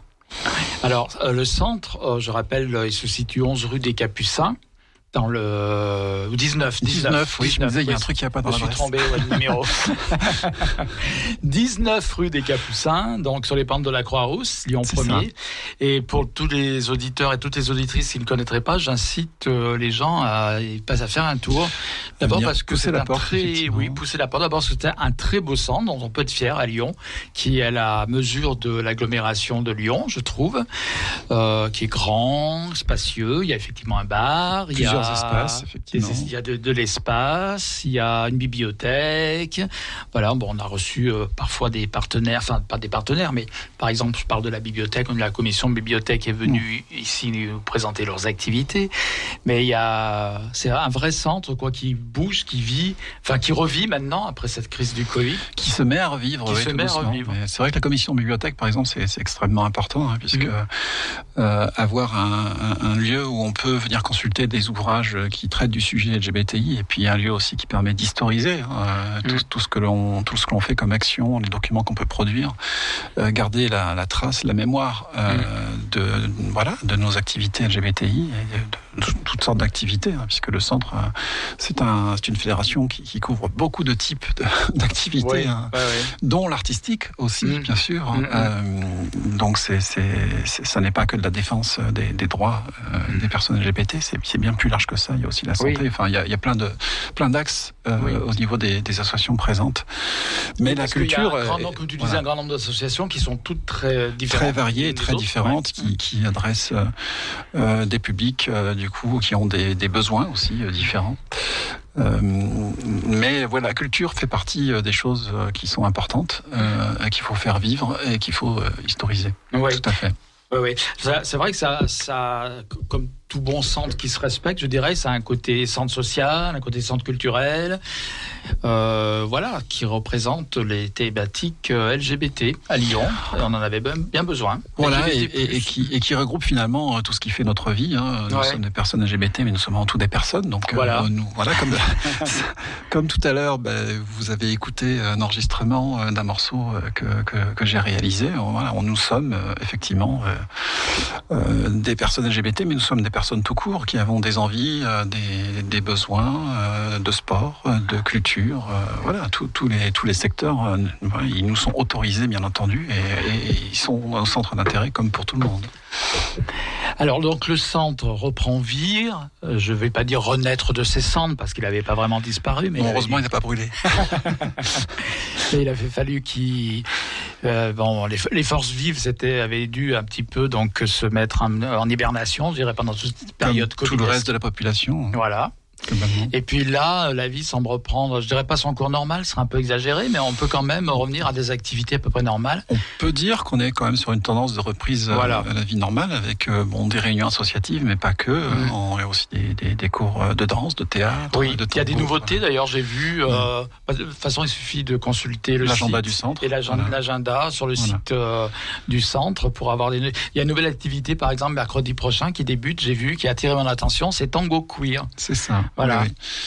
On s'inscrit, Bernard. Hein, bah oui. Ah, le voguing, le tango cuir, on n'a jamais le temps de tout faire. Hein. Ah bah non, ça demande un agenda euh, extensible. ouais. Mais c'est bien de proposer une, une variété d'activités euh, au, niveau du centre euh, pour mmh. tout le monde, justement, pour répondre à tous les besoins. Ouais. Mmh. Et puis il y aura le retour peut-être des soirées aussi, puisque certaines associations organisent des soirées. Effectivement, on l'espère, puisque maintenant les soirées sont de nouveau possibles. bon, bien entendu, dans le respect des règles. Hein, donc, Euh, il y a le, contrôle des passes sanitaires euh, voilà, à effectuer. si on, veut, voilà, si on veut pouvoir faire des soirées, il faut contrôler le.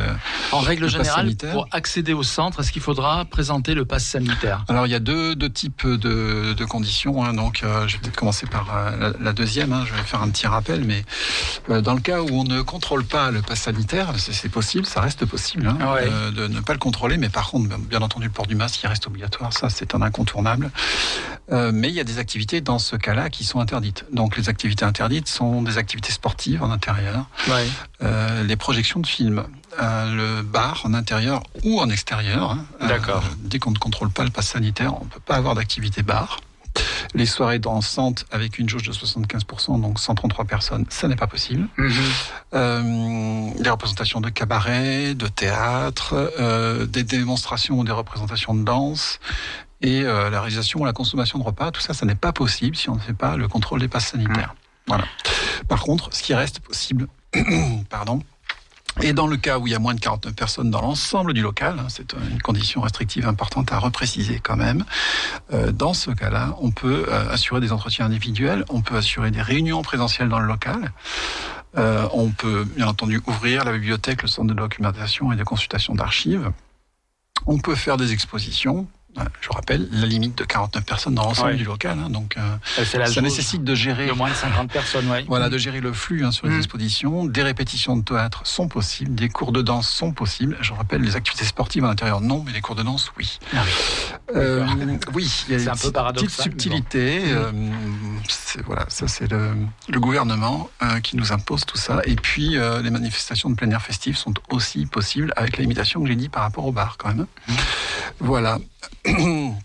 Et donc, ben, si on revient sur le cas où on fait un contrôle de passe sanitaire, euh, là, globalement, on peut tout faire. Euh, on peut tout faire. Il y a quand même une, une limite euh, sur les soirées dansante puisqu'il y a une jauge de 75% de la capacité du site. Et mhm. donc, ça fait une limite à 133 personnes. Ouais.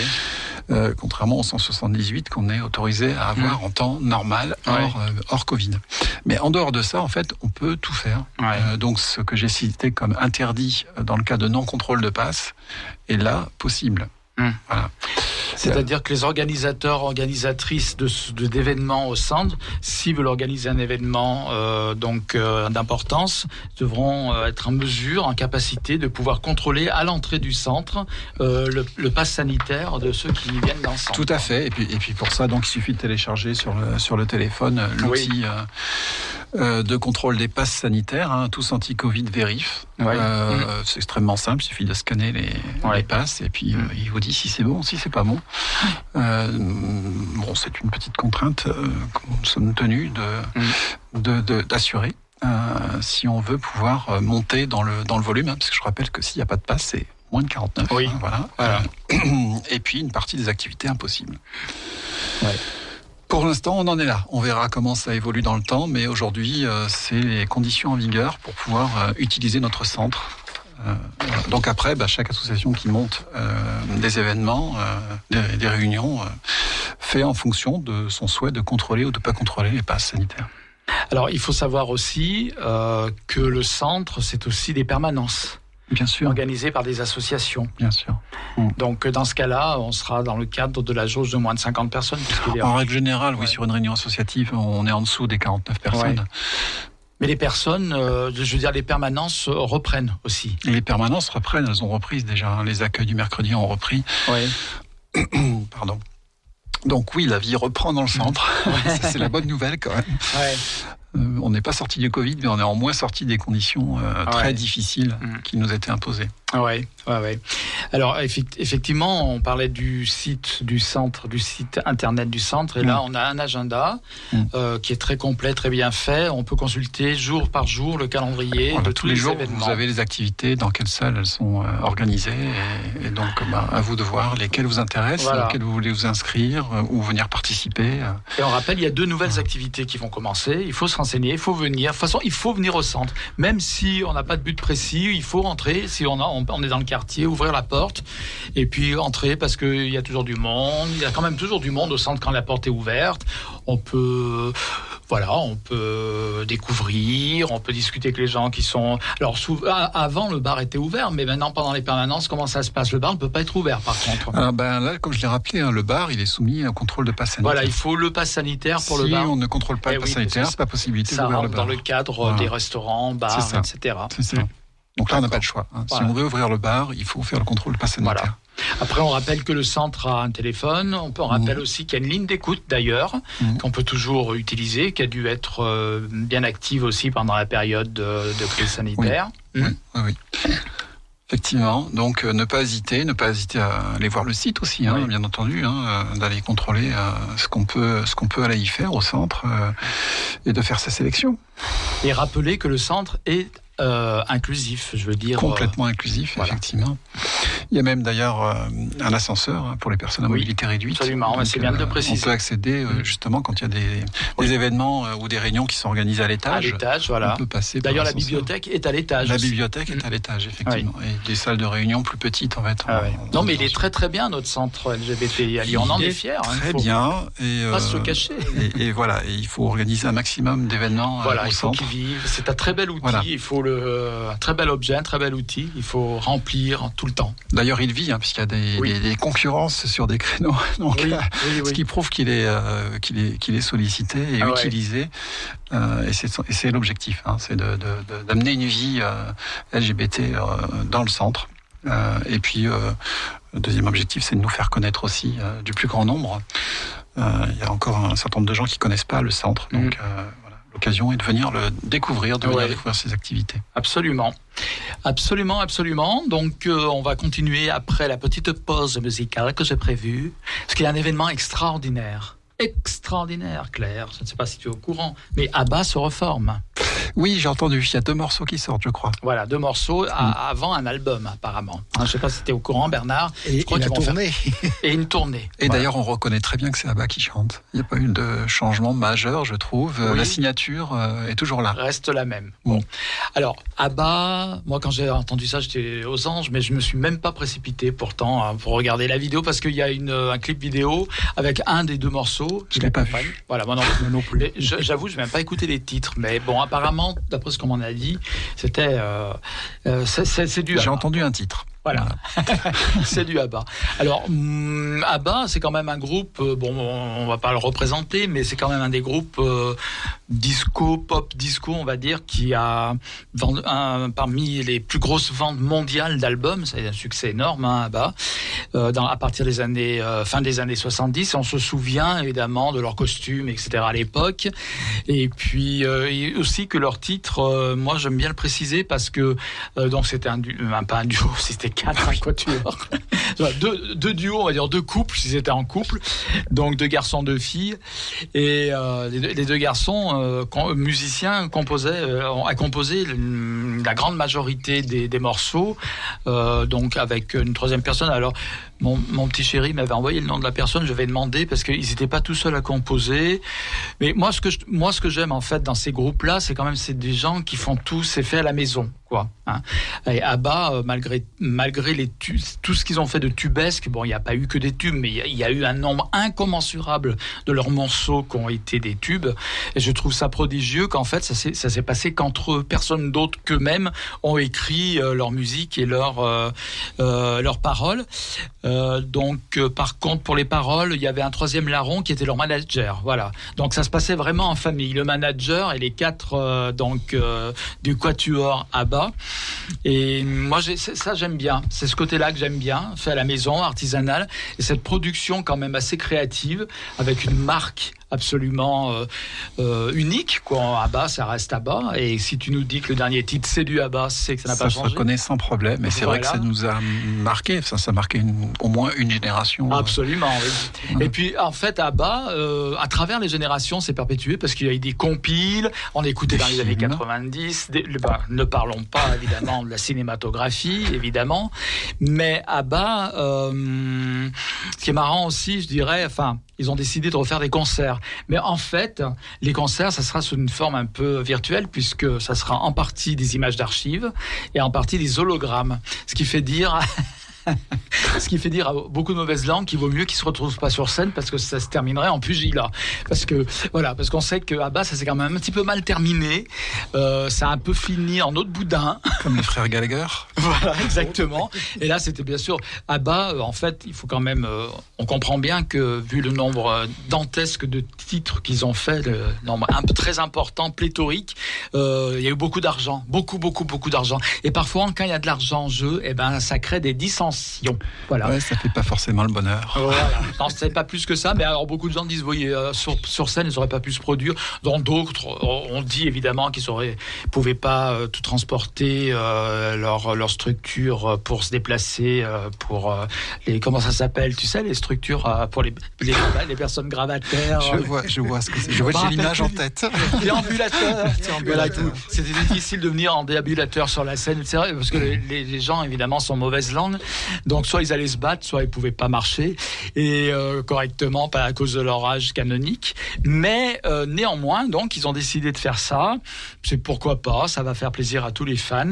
On sait aussi qu'Abbas a été un groupe mythique, enfin mythique. Ça fait partie de ces groupes dont on dit qu'ils sont très euh, adulés par la communauté LGBT, etc. Quoique hétérosexuel, voilà, on connaît Dancing Queen par exemple qui a été on se réapproprie un petit peu des titres comme ça, c'est pas nouveau.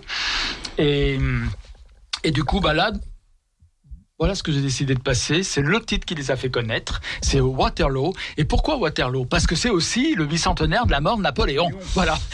Donc j'ai fait d'une pierre du coup parce que je me suis dit je vais peut-être pas parler de Napoléon, s'en fout de Napoléon sur une émission, je veux dire LGBT. Qu'est-ce que Napoléon Il était hétéro genre. Hein, il était complètement. Bon, on peut lui, on peut admettre quand même que le code civil n'a pas pénalisé euh, l'homosexualité. À l'époque, on ne parlait pas d'homosexualité, on parlait de rapports antiphysiques et on parlait encore moins de transidentité puisqu'on mélangeait tout à l'époque, on savait pas trop. Euh, vous voyez, hein, c'était pas l'époque. La limite euh, d'âge, c'était la majorité, c'était 21 ans pour les homos. Hein. Oui, oui. Alors justement sur la limite d'âge dans le code civil, Romain qui fait des mythes et il pourrait en parler. Euh, il n'y en avait pas hein, au code civil. Hein. Il n'y avait pas de, différence entre homo et hétéro. Euh, d'abord, il ne cite absolument pas l'homosexualité, les rapports homosexuels en tant que tels dans le code civil. De Napoléon, je parle de code Napoléon. Hein. En fait, ce qui était advenu, c'est après, c'est sous Pétain qui a eu cette différenciation de majorité sexuelle en fonction euh, de hétéro-homosexuel. Mais attention, le code Napoléon, le code civil de Napoléon, on va pas le dédouaner parce que c'était quand même hyper patriarcal. Les femmes étaient euh, des éternelles mineures, toujours soumises d'abord à leur père puis à leur mari. Elles n'avaient aucun droit. Euh, et puis il fallait être bon père de famille pour avoir un appartement, il fallait être de bonnes mœurs. Alors, mais c'est vrai qu'on ne cite pas explicitement l'homosexualité, mais enfin, c'était quand même assez. Euh, on était en 1804, hein, donc on va pas leur demander non plus euh, ah, trop, hein, il y a 200 ans. La, peine de mort avait été abolie, euh, enfin, les, les, discriminations avaient été abolies au moment de la Révolution. Hein. Oui, voilà, parce que quand le Code civil a commencé à être travaillé, c'est sous la Révolution. D'ailleurs, Cambacérès y avait participé. Oui, Cambacérès, on a dit aussi, une légende dit que c'est grâce à Cambacérès que l'homosexualité n'a pas été pénalisée dans le Code civil, parce que lui-même l'était. Or, c'est faux d'ailleurs, tout le monde le connaissait sous le pseudonyme de Tante Turlurette, dans l'entourage de Napoléon. Mais. C'est imagé. c'est imagé. Voilà. Mais en fait, euh, on a dit que c'est Cambacérès qui avait insisté pour que les rapports, on disait un rapport antiphysique, où on commençait à dire à l'époque ne soit pas repris dans le code civil, mais ça c'est une légende urbaine. Simplement on l'a oublié, on n'y a pas pensé, ni plus ni moins. Voilà. En tout cas, ça nous a permis d'avoir pendant 150 ans quand même un code civil qui, contrairement à l'Allemagne ou, ou à la Royaume-Uni, qui eux explicitement pénalisaient l'homosexualité, la France y échappait. Et beaucoup de personnes qui étaient persécutées dans leur propre pays en raison du code pénal, on pense à Oscar Wilde, c'est le plus célèbre, est venu en France justement pour échapper aux lois de l'Angleterre qui étaient beaucoup moins. Et il y a toujours cette histoire avec la reine Victoria quand elle a voulu signer le, décret pénalisant l'homosexualité homme-femme, oui. Euh, elle a dit non, les femmes n'ont pas, de, pas de sexualité. Oui. Donc ils ont rayé le. oui, c'était bien dans l'esprit de l'époque. Hein. De toute façon, les femmes, on le sait très bien, hein, n'ont pas de sexualité en fait. non. Elles se caressent les cheveux. Elles pas droit au plaisir. Il y a des voiles. Le, le, couple lesbien, c'est ça en fait. Hein. Il y a un voile euh, mauve euh, qui diffuse une image un peu ouatée de deux jeunes filles qui se caressent les cheveux, le bout des tétons, ça s'arrête là. Voilà. voilà. Non, mais ça, c'était le 19e siècle. Et le 19e siècle. le 19e siècle était un peu spécial. Tout ça pour dire que j'avais pas du tout intention de faire un hommage à Napoléon, parce qu'on s'en fout de Napoléon, en tout cas sur les ondes de, des émissions LGBTI de Radio Par contre, ah bah oui. Mais ah bah oui. Et puis je me suis dit quand même, on va mettre Waterloo. Waterloo, c'est ce qui les a fait, leur avait fait gagner en 78 l'Eurovision. Et l'Eurovision, du coup, bah, c'est ce qu'ils a fait connaître à l'époque, avec leur costume extraordinaire. Waterloo.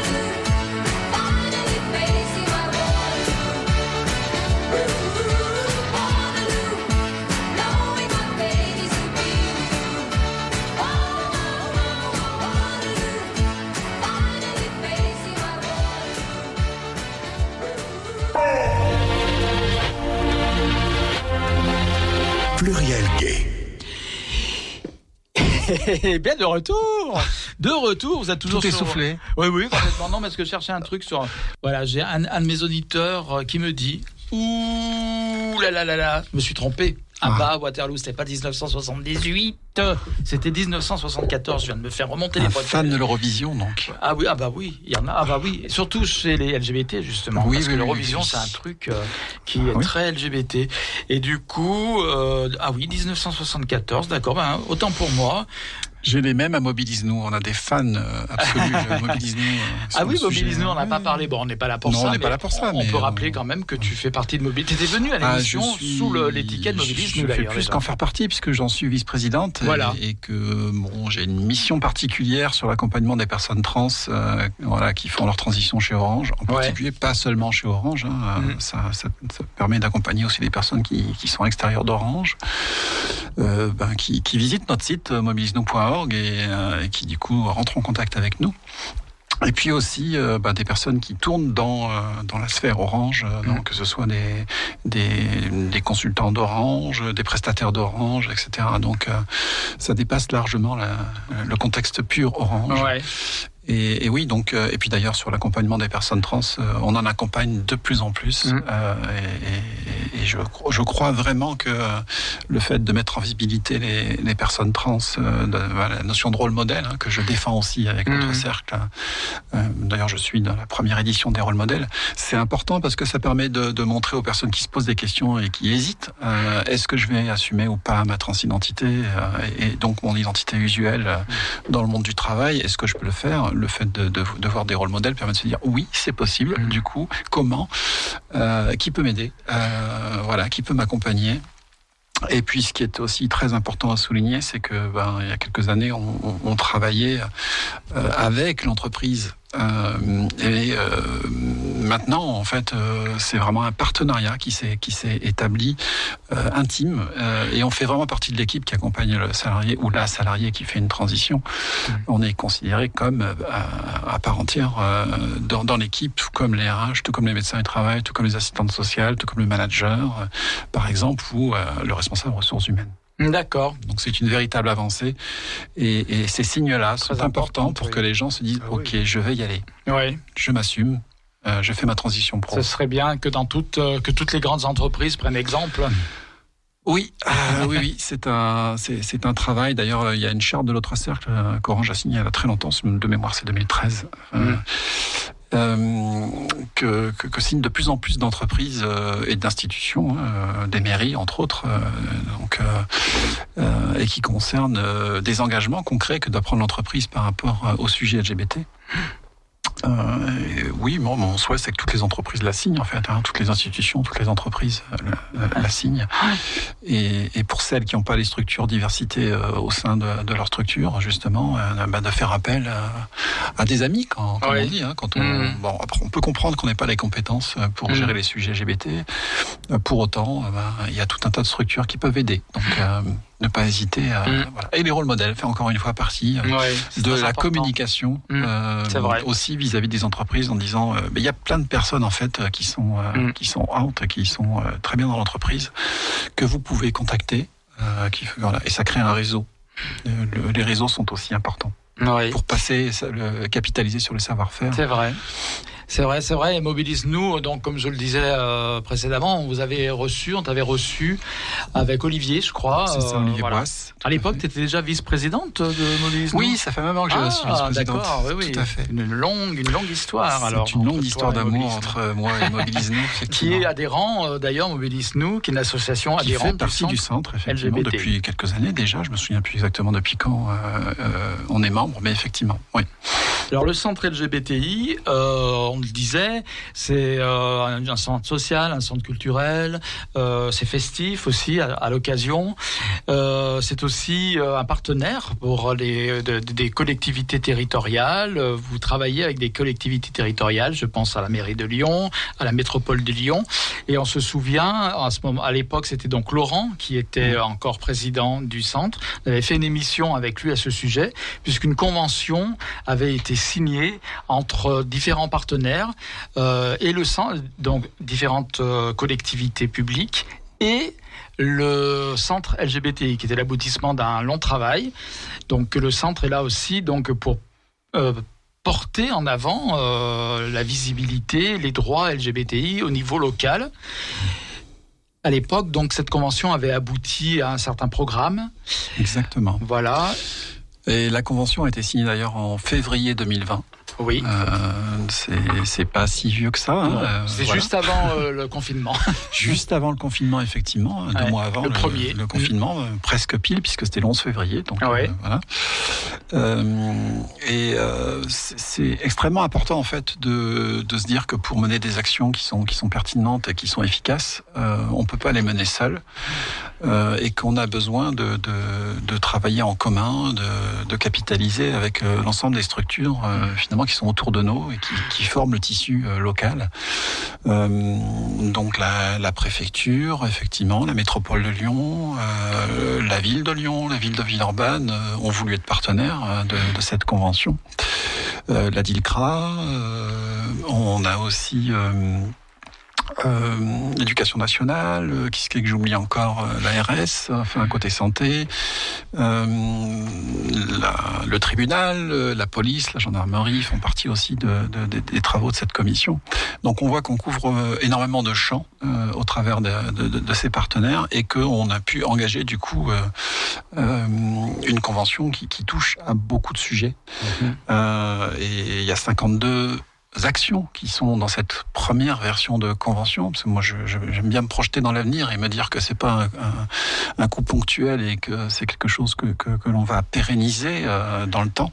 Mais déjà dès cette première version, 52 actions euh, dans la convention sur voilà, euh, cinq domaines, euh, l'information, la prévention, la formation, qui sont essentiels puisque euh, on en reviendra pour la campagne d'affichage, mais il faut en passer par là. Hein, voilà. ensuite, ben, il faut aussi sécuriser et, faire de la prévention situationnelle. Hein, ça aussi, ça fait partie des, des urgences. L'accueil, l'accompagnement, bien entendu, ça fait aussi partie de, de ces thématiques.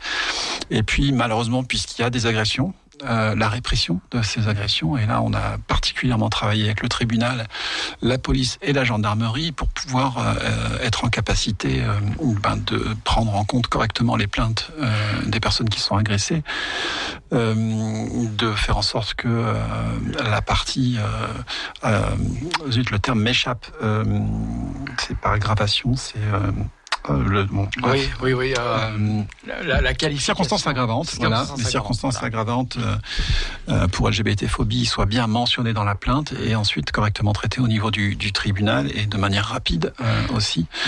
Et ce qui permet aussi d'ailleurs aux associations comme SOS Homophobie par exemple ou le centre de se porter partie civile et d'appuyer le traitement de, de, la plainte lors du passage au tribunal.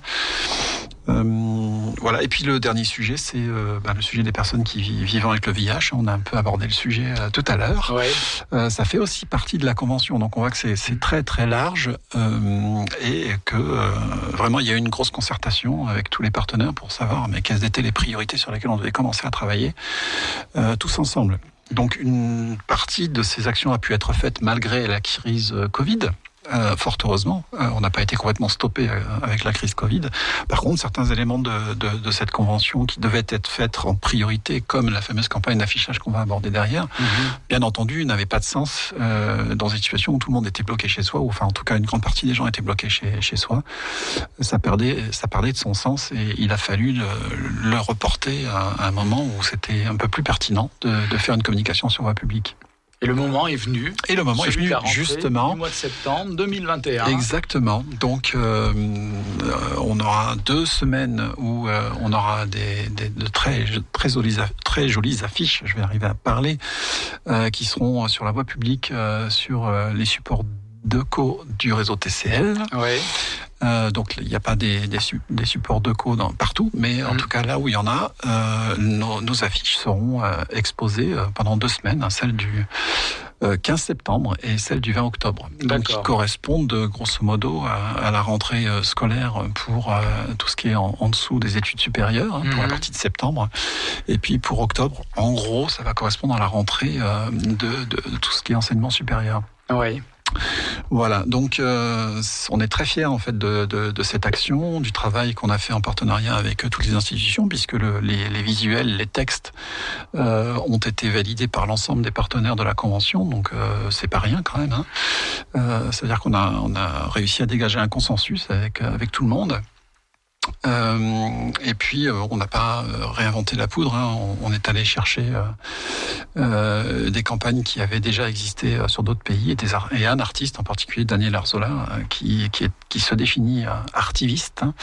Mhm. donc, un artiste et un activiste LGBT qui fait de très très jolis visuels, euh, mhm. très colorés, euh, et euh, avec euh, avec des textes qui sont euh, voilà, on a on a adapté certains textes à notre à notre contexte et au, ce qu'on voulait passer comme comme message, mais qui sont assez courts et percutants, il, il nous semble.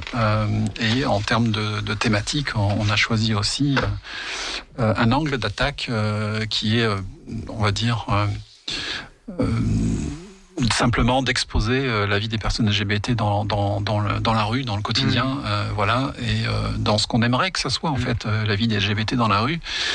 Dans l'espace public. Dans l'espace public, voilà. C'est un thème, s'approprier ou se réapproprier l'espace public récurrent hein, dans les... ça. Sachant que, on s'est aussi posé la question de d'avoir éventuellement des visuels plus agressifs, puisque dans, dans ce que Daniel Arzola fait, il y a aussi des choses bien plus agressives et qui sont représentatives de ce que peuvent vivre les LGBT dans, dans les lieux publics, hein, euh, avec euh, bah, des, des, des, visuels où on voit un revolver, un revolver euh, pointé sur une personne LGBT, par exemple. Hein, je, je, je, cite, mais qu'on a exclu pour l'instant, en tout mm. cas, euh, dans, dans l'angle. Mais ça ne veut pas dire que plus tard, peut-être qu'on reviendra pas sur des visuels un peu plus représentatifs de ce que de ce qu'on peut vivre. Euh, mais ce que je voulais dire, c'est que de toute façon, sur des campagnes comme ça, et je, je, à chaque fois, je prends l'exemple de la sécurité routière. Euh, la sécurité routière, au début, euh, ils ont fait soft hein, sur les campagnes. Et puis, progressivement, ils ont montré la réalité de ce que c'était qu'un accident, mm. ce que ça entraînait. Donc, bon, on, on s'interdit pas que si on arrive à faire des campagnes euh, successives comme ça dans le temps, on n'aille pas jusqu'à montrer cette réalité. Axé sur les violences, en fait. Axé sur les violences effectivement. Mais là, c'est pas le cas, donc on est resté sur, sur des visuels qui nous montrent entre guillemets euh, dans la rue, euh, enfin en tout cas dans des contextes, dans des contextes publics plus ou moins. Après, les visuels, euh, certains sont un peu dénudés, donc on serait pas forcément comme ça dans la rue, mais en tout cas, l'idée étant de donner des signes de ce qu'on voulait montrer sur le sur les visuels. et donc ben, l'ambiguïté que peut que peut receler un corps d'une personne, par exemple, hein, par rapport à l'aspect visuel, est, représentée sur le sur nos, sur nos visuels. Alors les visuels effectivement sont d'ailleurs très, sont, euh, enfin ça attire l'œil parce que c'est euh, très des couleurs très flashy, dirais. C'est ça. Hein, D'après ce que ce que tu vois, ce que tu m'as. C'est tout à fait ça. Voilà. il, y a, six affiches en fait. Hein. voilà, il y a six affiches et tous les thèmes, les affiches reprennent tous les thèmes, enfin les principaux thèmes. On, a euh, essayé LGBT. effectivement.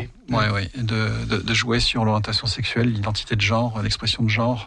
Et même la famille. Et la famille, bien entendu, on n'a pas oublié la famille et on, on s'est permis aussi euh, de retenir un visuel sur la famille, d'ailleurs, qui, qui, qui, touche à l'intersectionnalité, hein, mm. puisque on sait qu'on peut être LGBT, mais on peut être aussi en situation de handicap, euh, par exemple. Hein.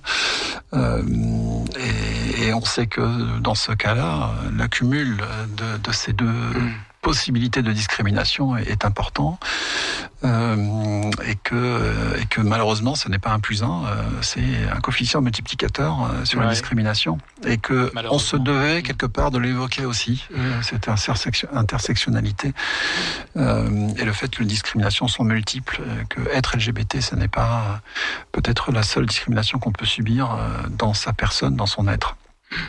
Voilà. Euh, donc je sais pas si, si tu veux qu'on qu'on fasse un rapide parcours de, ah oui, oui, de, de ce qu'on a sur les affiches. Hein, mais, il y a le visuel, puis il y a le texte. Et il y a le texte qui va avec, hein, euh, sachant que tout est euh, avec un, un sous-titre, on va dire ça comme ça, hein, mhm. euh, qui, qui, est repris par Daniel Arzola sur toutes ses campagnes, qui est Je ne suis pas une blague, euh, puisque c'est aussi des termes qu'on entend par, parfois quand on, quand on est dans la rue, mais c'est quoi cette blague Non, nous ne sommes pas des blagues, nous sommes des personnes à part ah, entière. Oui, ça, voilà. ça, ça c'est terrible aussi. Hein. Ça percute comme un coup de fouet, hein, comme, ça, comme une violence physique, ce genre de remarque. Mm. Et c'est donc c'est repris euh, systématiquement sur chaque affiche. On mm. reprend le, le, nom euh, de Daniel Arzola, euh, l'auteur, l'artiste qui a créé ces visuels, et son slogan "Je ne suis pas une blague". D'accord. Et donc ensuite, bah, l'affiche qu'on a évoquée tout à l'heure hein, sur la famille, le texte qui est associé, c'est ma famille, je la construis comme je la veux. Voilà. Euh, donc quelque part dans toutes les formulations qu'on a qu'on a qu'on a euh, réservées en fait à, ces affiches, on s'est focalisé sur le fait que ce ne sont pas les autres qui nous définissent, ce sont nous-mêmes qui nous définissons, et nous sommes les seuls à être euh, capables de nous définir. Voilà. Donc la formulation tient compte de ça Mm. euh, systématiquement. Donc euh, il y a une autre affiche euh, qui représente euh, quelqu'un, voilà, qu'on voit avec une poitrine qui est maquillée, qui est tatouée, et la phrase qui va avec, c'est je suis comme je veux, pas comme la norme le veut. Une autre encore sur l'identité de, ge- de, de genre avec une personne qui a les cheveux longs. Euh, qui, qui est tatouée aussi d'ailleurs, euh, voilà. Et euh, la phrase qui va avec, c'est personne n'est défini mon genre à ma place. Voilà. Et euh, si je termine sur le sur le genre, encore une autre personne qui a qui a les cheveux longs et euh, la phrase c'est mon genre n'est pas une mode parce que ça aussi c'est des choses qu'on entend. Ouais. Hein, c'est la mode, c'est à la mode d'être transgenre. Mm. Euh, non, c'est pas une mode. On est on est qui on est. Euh, Mm. Peut-être qu'on en parle un peu plus, mais pour autant, ça n'est pas une mode. Simplement, on s'autorise à en parler maintenant, alors qu'avant, non, c'était c'était sous le tapis entre guillemets ou dans le placard, hein, si Mm. on reprend les, les imageries qu'on qu'on avait. Faire son coming out, c'est bien sortir du placard. Voilà, donc les, les transgenres euh, sont dans la phase où ils sortent du placard, euh, peut-être un peu plus en masse qu'avant. Euh, pour autant, c'est pas une mode, et on a voulu le souligner dans, dans, dans, la, dans la phrase. On attendait ça dans les années 80 aussi pour les gays, justement. Bien sûr. À, une époque, on parlait beaucoup plus d'homosexualité. Et on disait, oh, c'est devenu la mode maintenant d'être homo, d'être lesbienne, etc. Et puis euh, les deux dernières donc sont des affiches euh, où on, euh, on est sur le thème de l'orientation euh, sexuelle et bon on voit deux hommes sur l'une et puis deux femmes sur l'autre.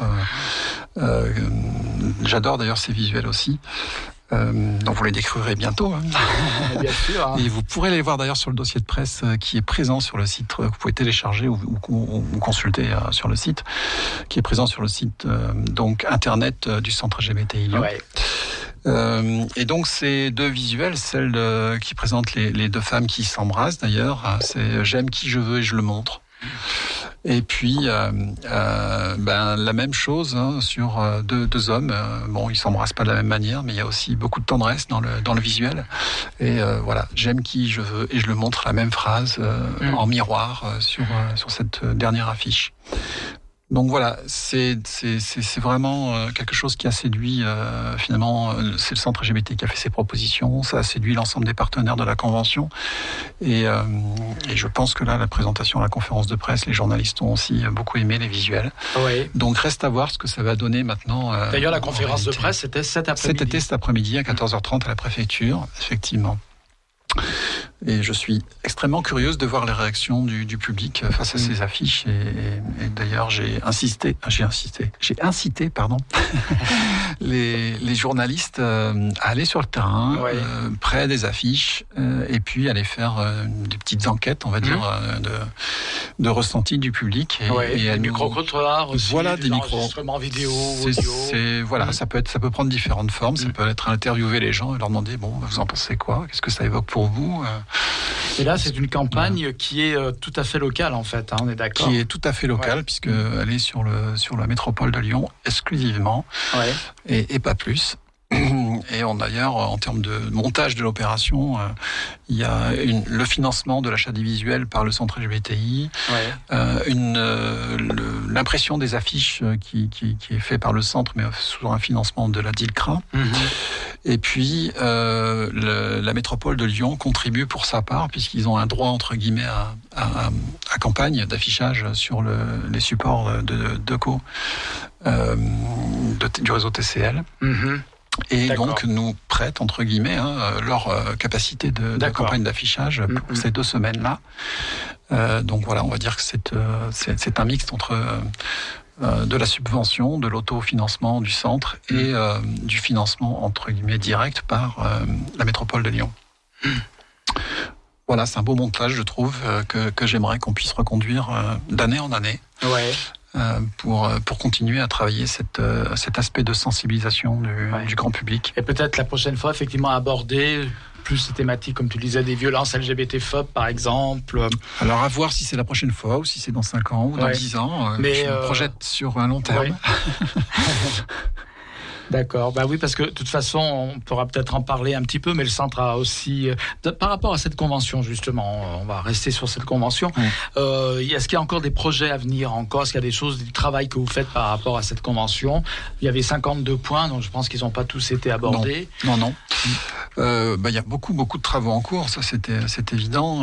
il y a beaucoup de choses aussi qu'on va sûrement enrichir hein, dans cette convention au fur et à mesure qu'on avance euh, voilà. Moi, je le vois aussi dans une dynamique, hein, la convention. Encore une mm. fois, je ne le vois pas en one shot, en, statique. C'est bien une démarche qu'on a initialisée et qu'on veut faire vivre dans le temps.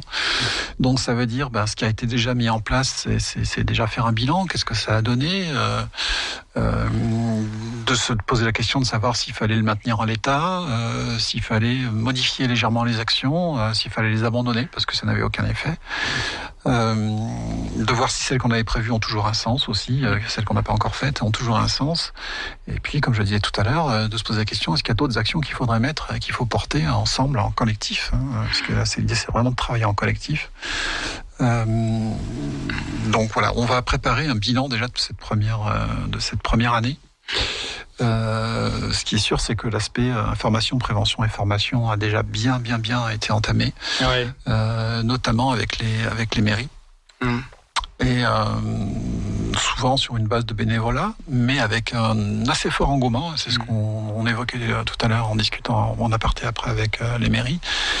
Euh, ce qui ce qui me semble être une bonne chose. Hein, ça, ça, veut dire que les gens ont une appétence au sujet et un véritable questionnement, une véritable curiosité. Ouais. Et ça, c'est plutôt. Une... Ouais, je m'en félicite. Hein. ouais. Déjà je pense qu'il y a une prise de conscience, mm. une prise de mm. conscience que là, il se passe quelque chose, qu'il y a une partie de la population qu'on a évité euh, euh, pendant un certain temps et, qui, qui, est là et qu'il faut simplement euh, ben, avoir cette curiosité d'aller d'aller prendre conscience de ce que c'est, de ce qu'ils vivent, de comment on doit les accueillir, comment on les informe donc ça, c'est bien parti, c'est en place, c'est une forte contribution d'ailleurs, entre autres, de SOS Homophobie, hein, qui est spécialiste sur oui, les, oui. aussi adhérente, donc association Et qui est bien entendu adhérente du centre, euh, depuis longtemps. partie des 33 associations, c'est ça? Alors j'ai perdu le compte, je sais plus, c'est 33, 34, ça comme ça bouge tout le temps, je ne sais plus. Et qu'il y a des départs aussi, malheureusement, des, associations qui, euh, bah, qui arrêtent de fonctionner. Mm. J'en sais quelque chose, parce que j'étais aussi euh, vice-président du jardin d'été euh, quand il existait, euh, quand cette association existait, qui malheureusement euh, a pris fin. donc il ne reste plus qu'une seule association trans d'ailleurs, qui est Chrysalide. Mmh. Euh, et qu'est-ce que je disais? Je suis perdu dans. oui, alors, du coup, euh, que disons-nous disons-nous On parlait de la convention. Oui, de la convention. Voilà. Et il faut le voir. De SOS homophobie qui faisait partie. de... Voilà, et, que cette, cet aspect-là, effectivement, des actions a bien progressé, que, que l'aspect euh, répression des, des, agressions est, je pense, bien en place, hein, mm. qui, qui, est bien sûr corrélé avec une capacité à pouvoir porter plainte aussi. Et, et ça, d'ailleurs, les actions majeures, c'est d'être réaliste aussi hein, par rapport à la capacité euh, des institutions à, bouger, à, évoluer. Et donc, euh, on sait très bien que former tous les policiers, tous les gendarmes en un temps record, ça n'est pas possible qu'ils ont plein, plein, plein, plein de choses à faire. Mais par contre, ce qu'on a mis en place, c'est des procédures d'escalade. C'est-à-dire si quelqu'un n'arrive pas à porter plainte ou pas dans les bonnes conditions, c'est-à-dire que les circonstances aggravantes ne sont pas euh, reprises sur sur le dépôt de plainte, à ce moment-là, nous, on a des référents police, gendarmerie, tribunal et on peut faire appel à eux pour leur dire là, on a un problème, il faudrait intervenir et il faudrait euh, que la personne qui a porté plainte soit revue par une personne qui est formée et qui l'accueillera correctement et euh, qui prendra en compte l'ensemble de ce qu'il dit euh, pour son dépôt de plainte. Et comme je disais tout à l'heure, c'est extrêmement important parce que sinon, on veut pouvoir se porter civil, hein, que ce soit SOS homophobie ou le centre LGBTI, il faut que ces circonstances aggravantes soient mentionnées dans la plainte et retenues par le tribunal. C'est vrai que le problème de la qualification de la circonstance aggravante, c'est un véritable problème parfois. On a reçu souvent, enfin, on a déjà reçu souvent, on a reçu des personnes victimes euh, donc d'agressions homophobes et parfois la police euh, refuse de notifier. Euh, bon, il s'est fait traiter de PD, bah d'accord, mais PD c'est une insulte, on entend tous les jours, donc on euh, on va pas revenir là-dessus, des trucs comme ça. C'est ça, c'est ça. Mm. Et ces agressions-là sont des agressions. Mm. Donc euh, ça c'est une question de, formation. Donc Flag aussi qui rejoint le centre et, et aussi fait partie des acteurs qui forment notamment toutes les nouvelles promotions de police et de gendarmes et, de commissaires. Mm. donc, c'est, je pense que leur action est aussi extrêmement importante et que c'est pareil, hein, on ne peut pas sensibiliser l'ensemble de la police et de la gendarmerie d'un coup, mais par contre, commencer par ceux qui arrivent, qui sont qui sont tout frais, hein, les nouvelles promotions, c'est une bonne stratégie. Euh, puisque ça s'est planté des petites graines aussi. Euh, Donc euh, la formation et, la, et la répression des agressions, c'est c'est un élément qui avance bien. Et puis l'accueil et l'accompagnement, comme je disais, hein, former toutes les personnes qui sont en situation d'accueillir du, du, public au LGBT, mmh. c'est aussi une priorité qu'ont bien compris et qu'ont bien pris en compte, notamment les mairies, les hôpitaux, par exemple, pour ne citer que. Très bien, nous allons malheureusement devoir conclure cette émission parce que l'heure tourne vite. Euh, j'ai deux annonces à faire, donc pour ça je voudrais, je voudrais les faire avant de quitter l'émission.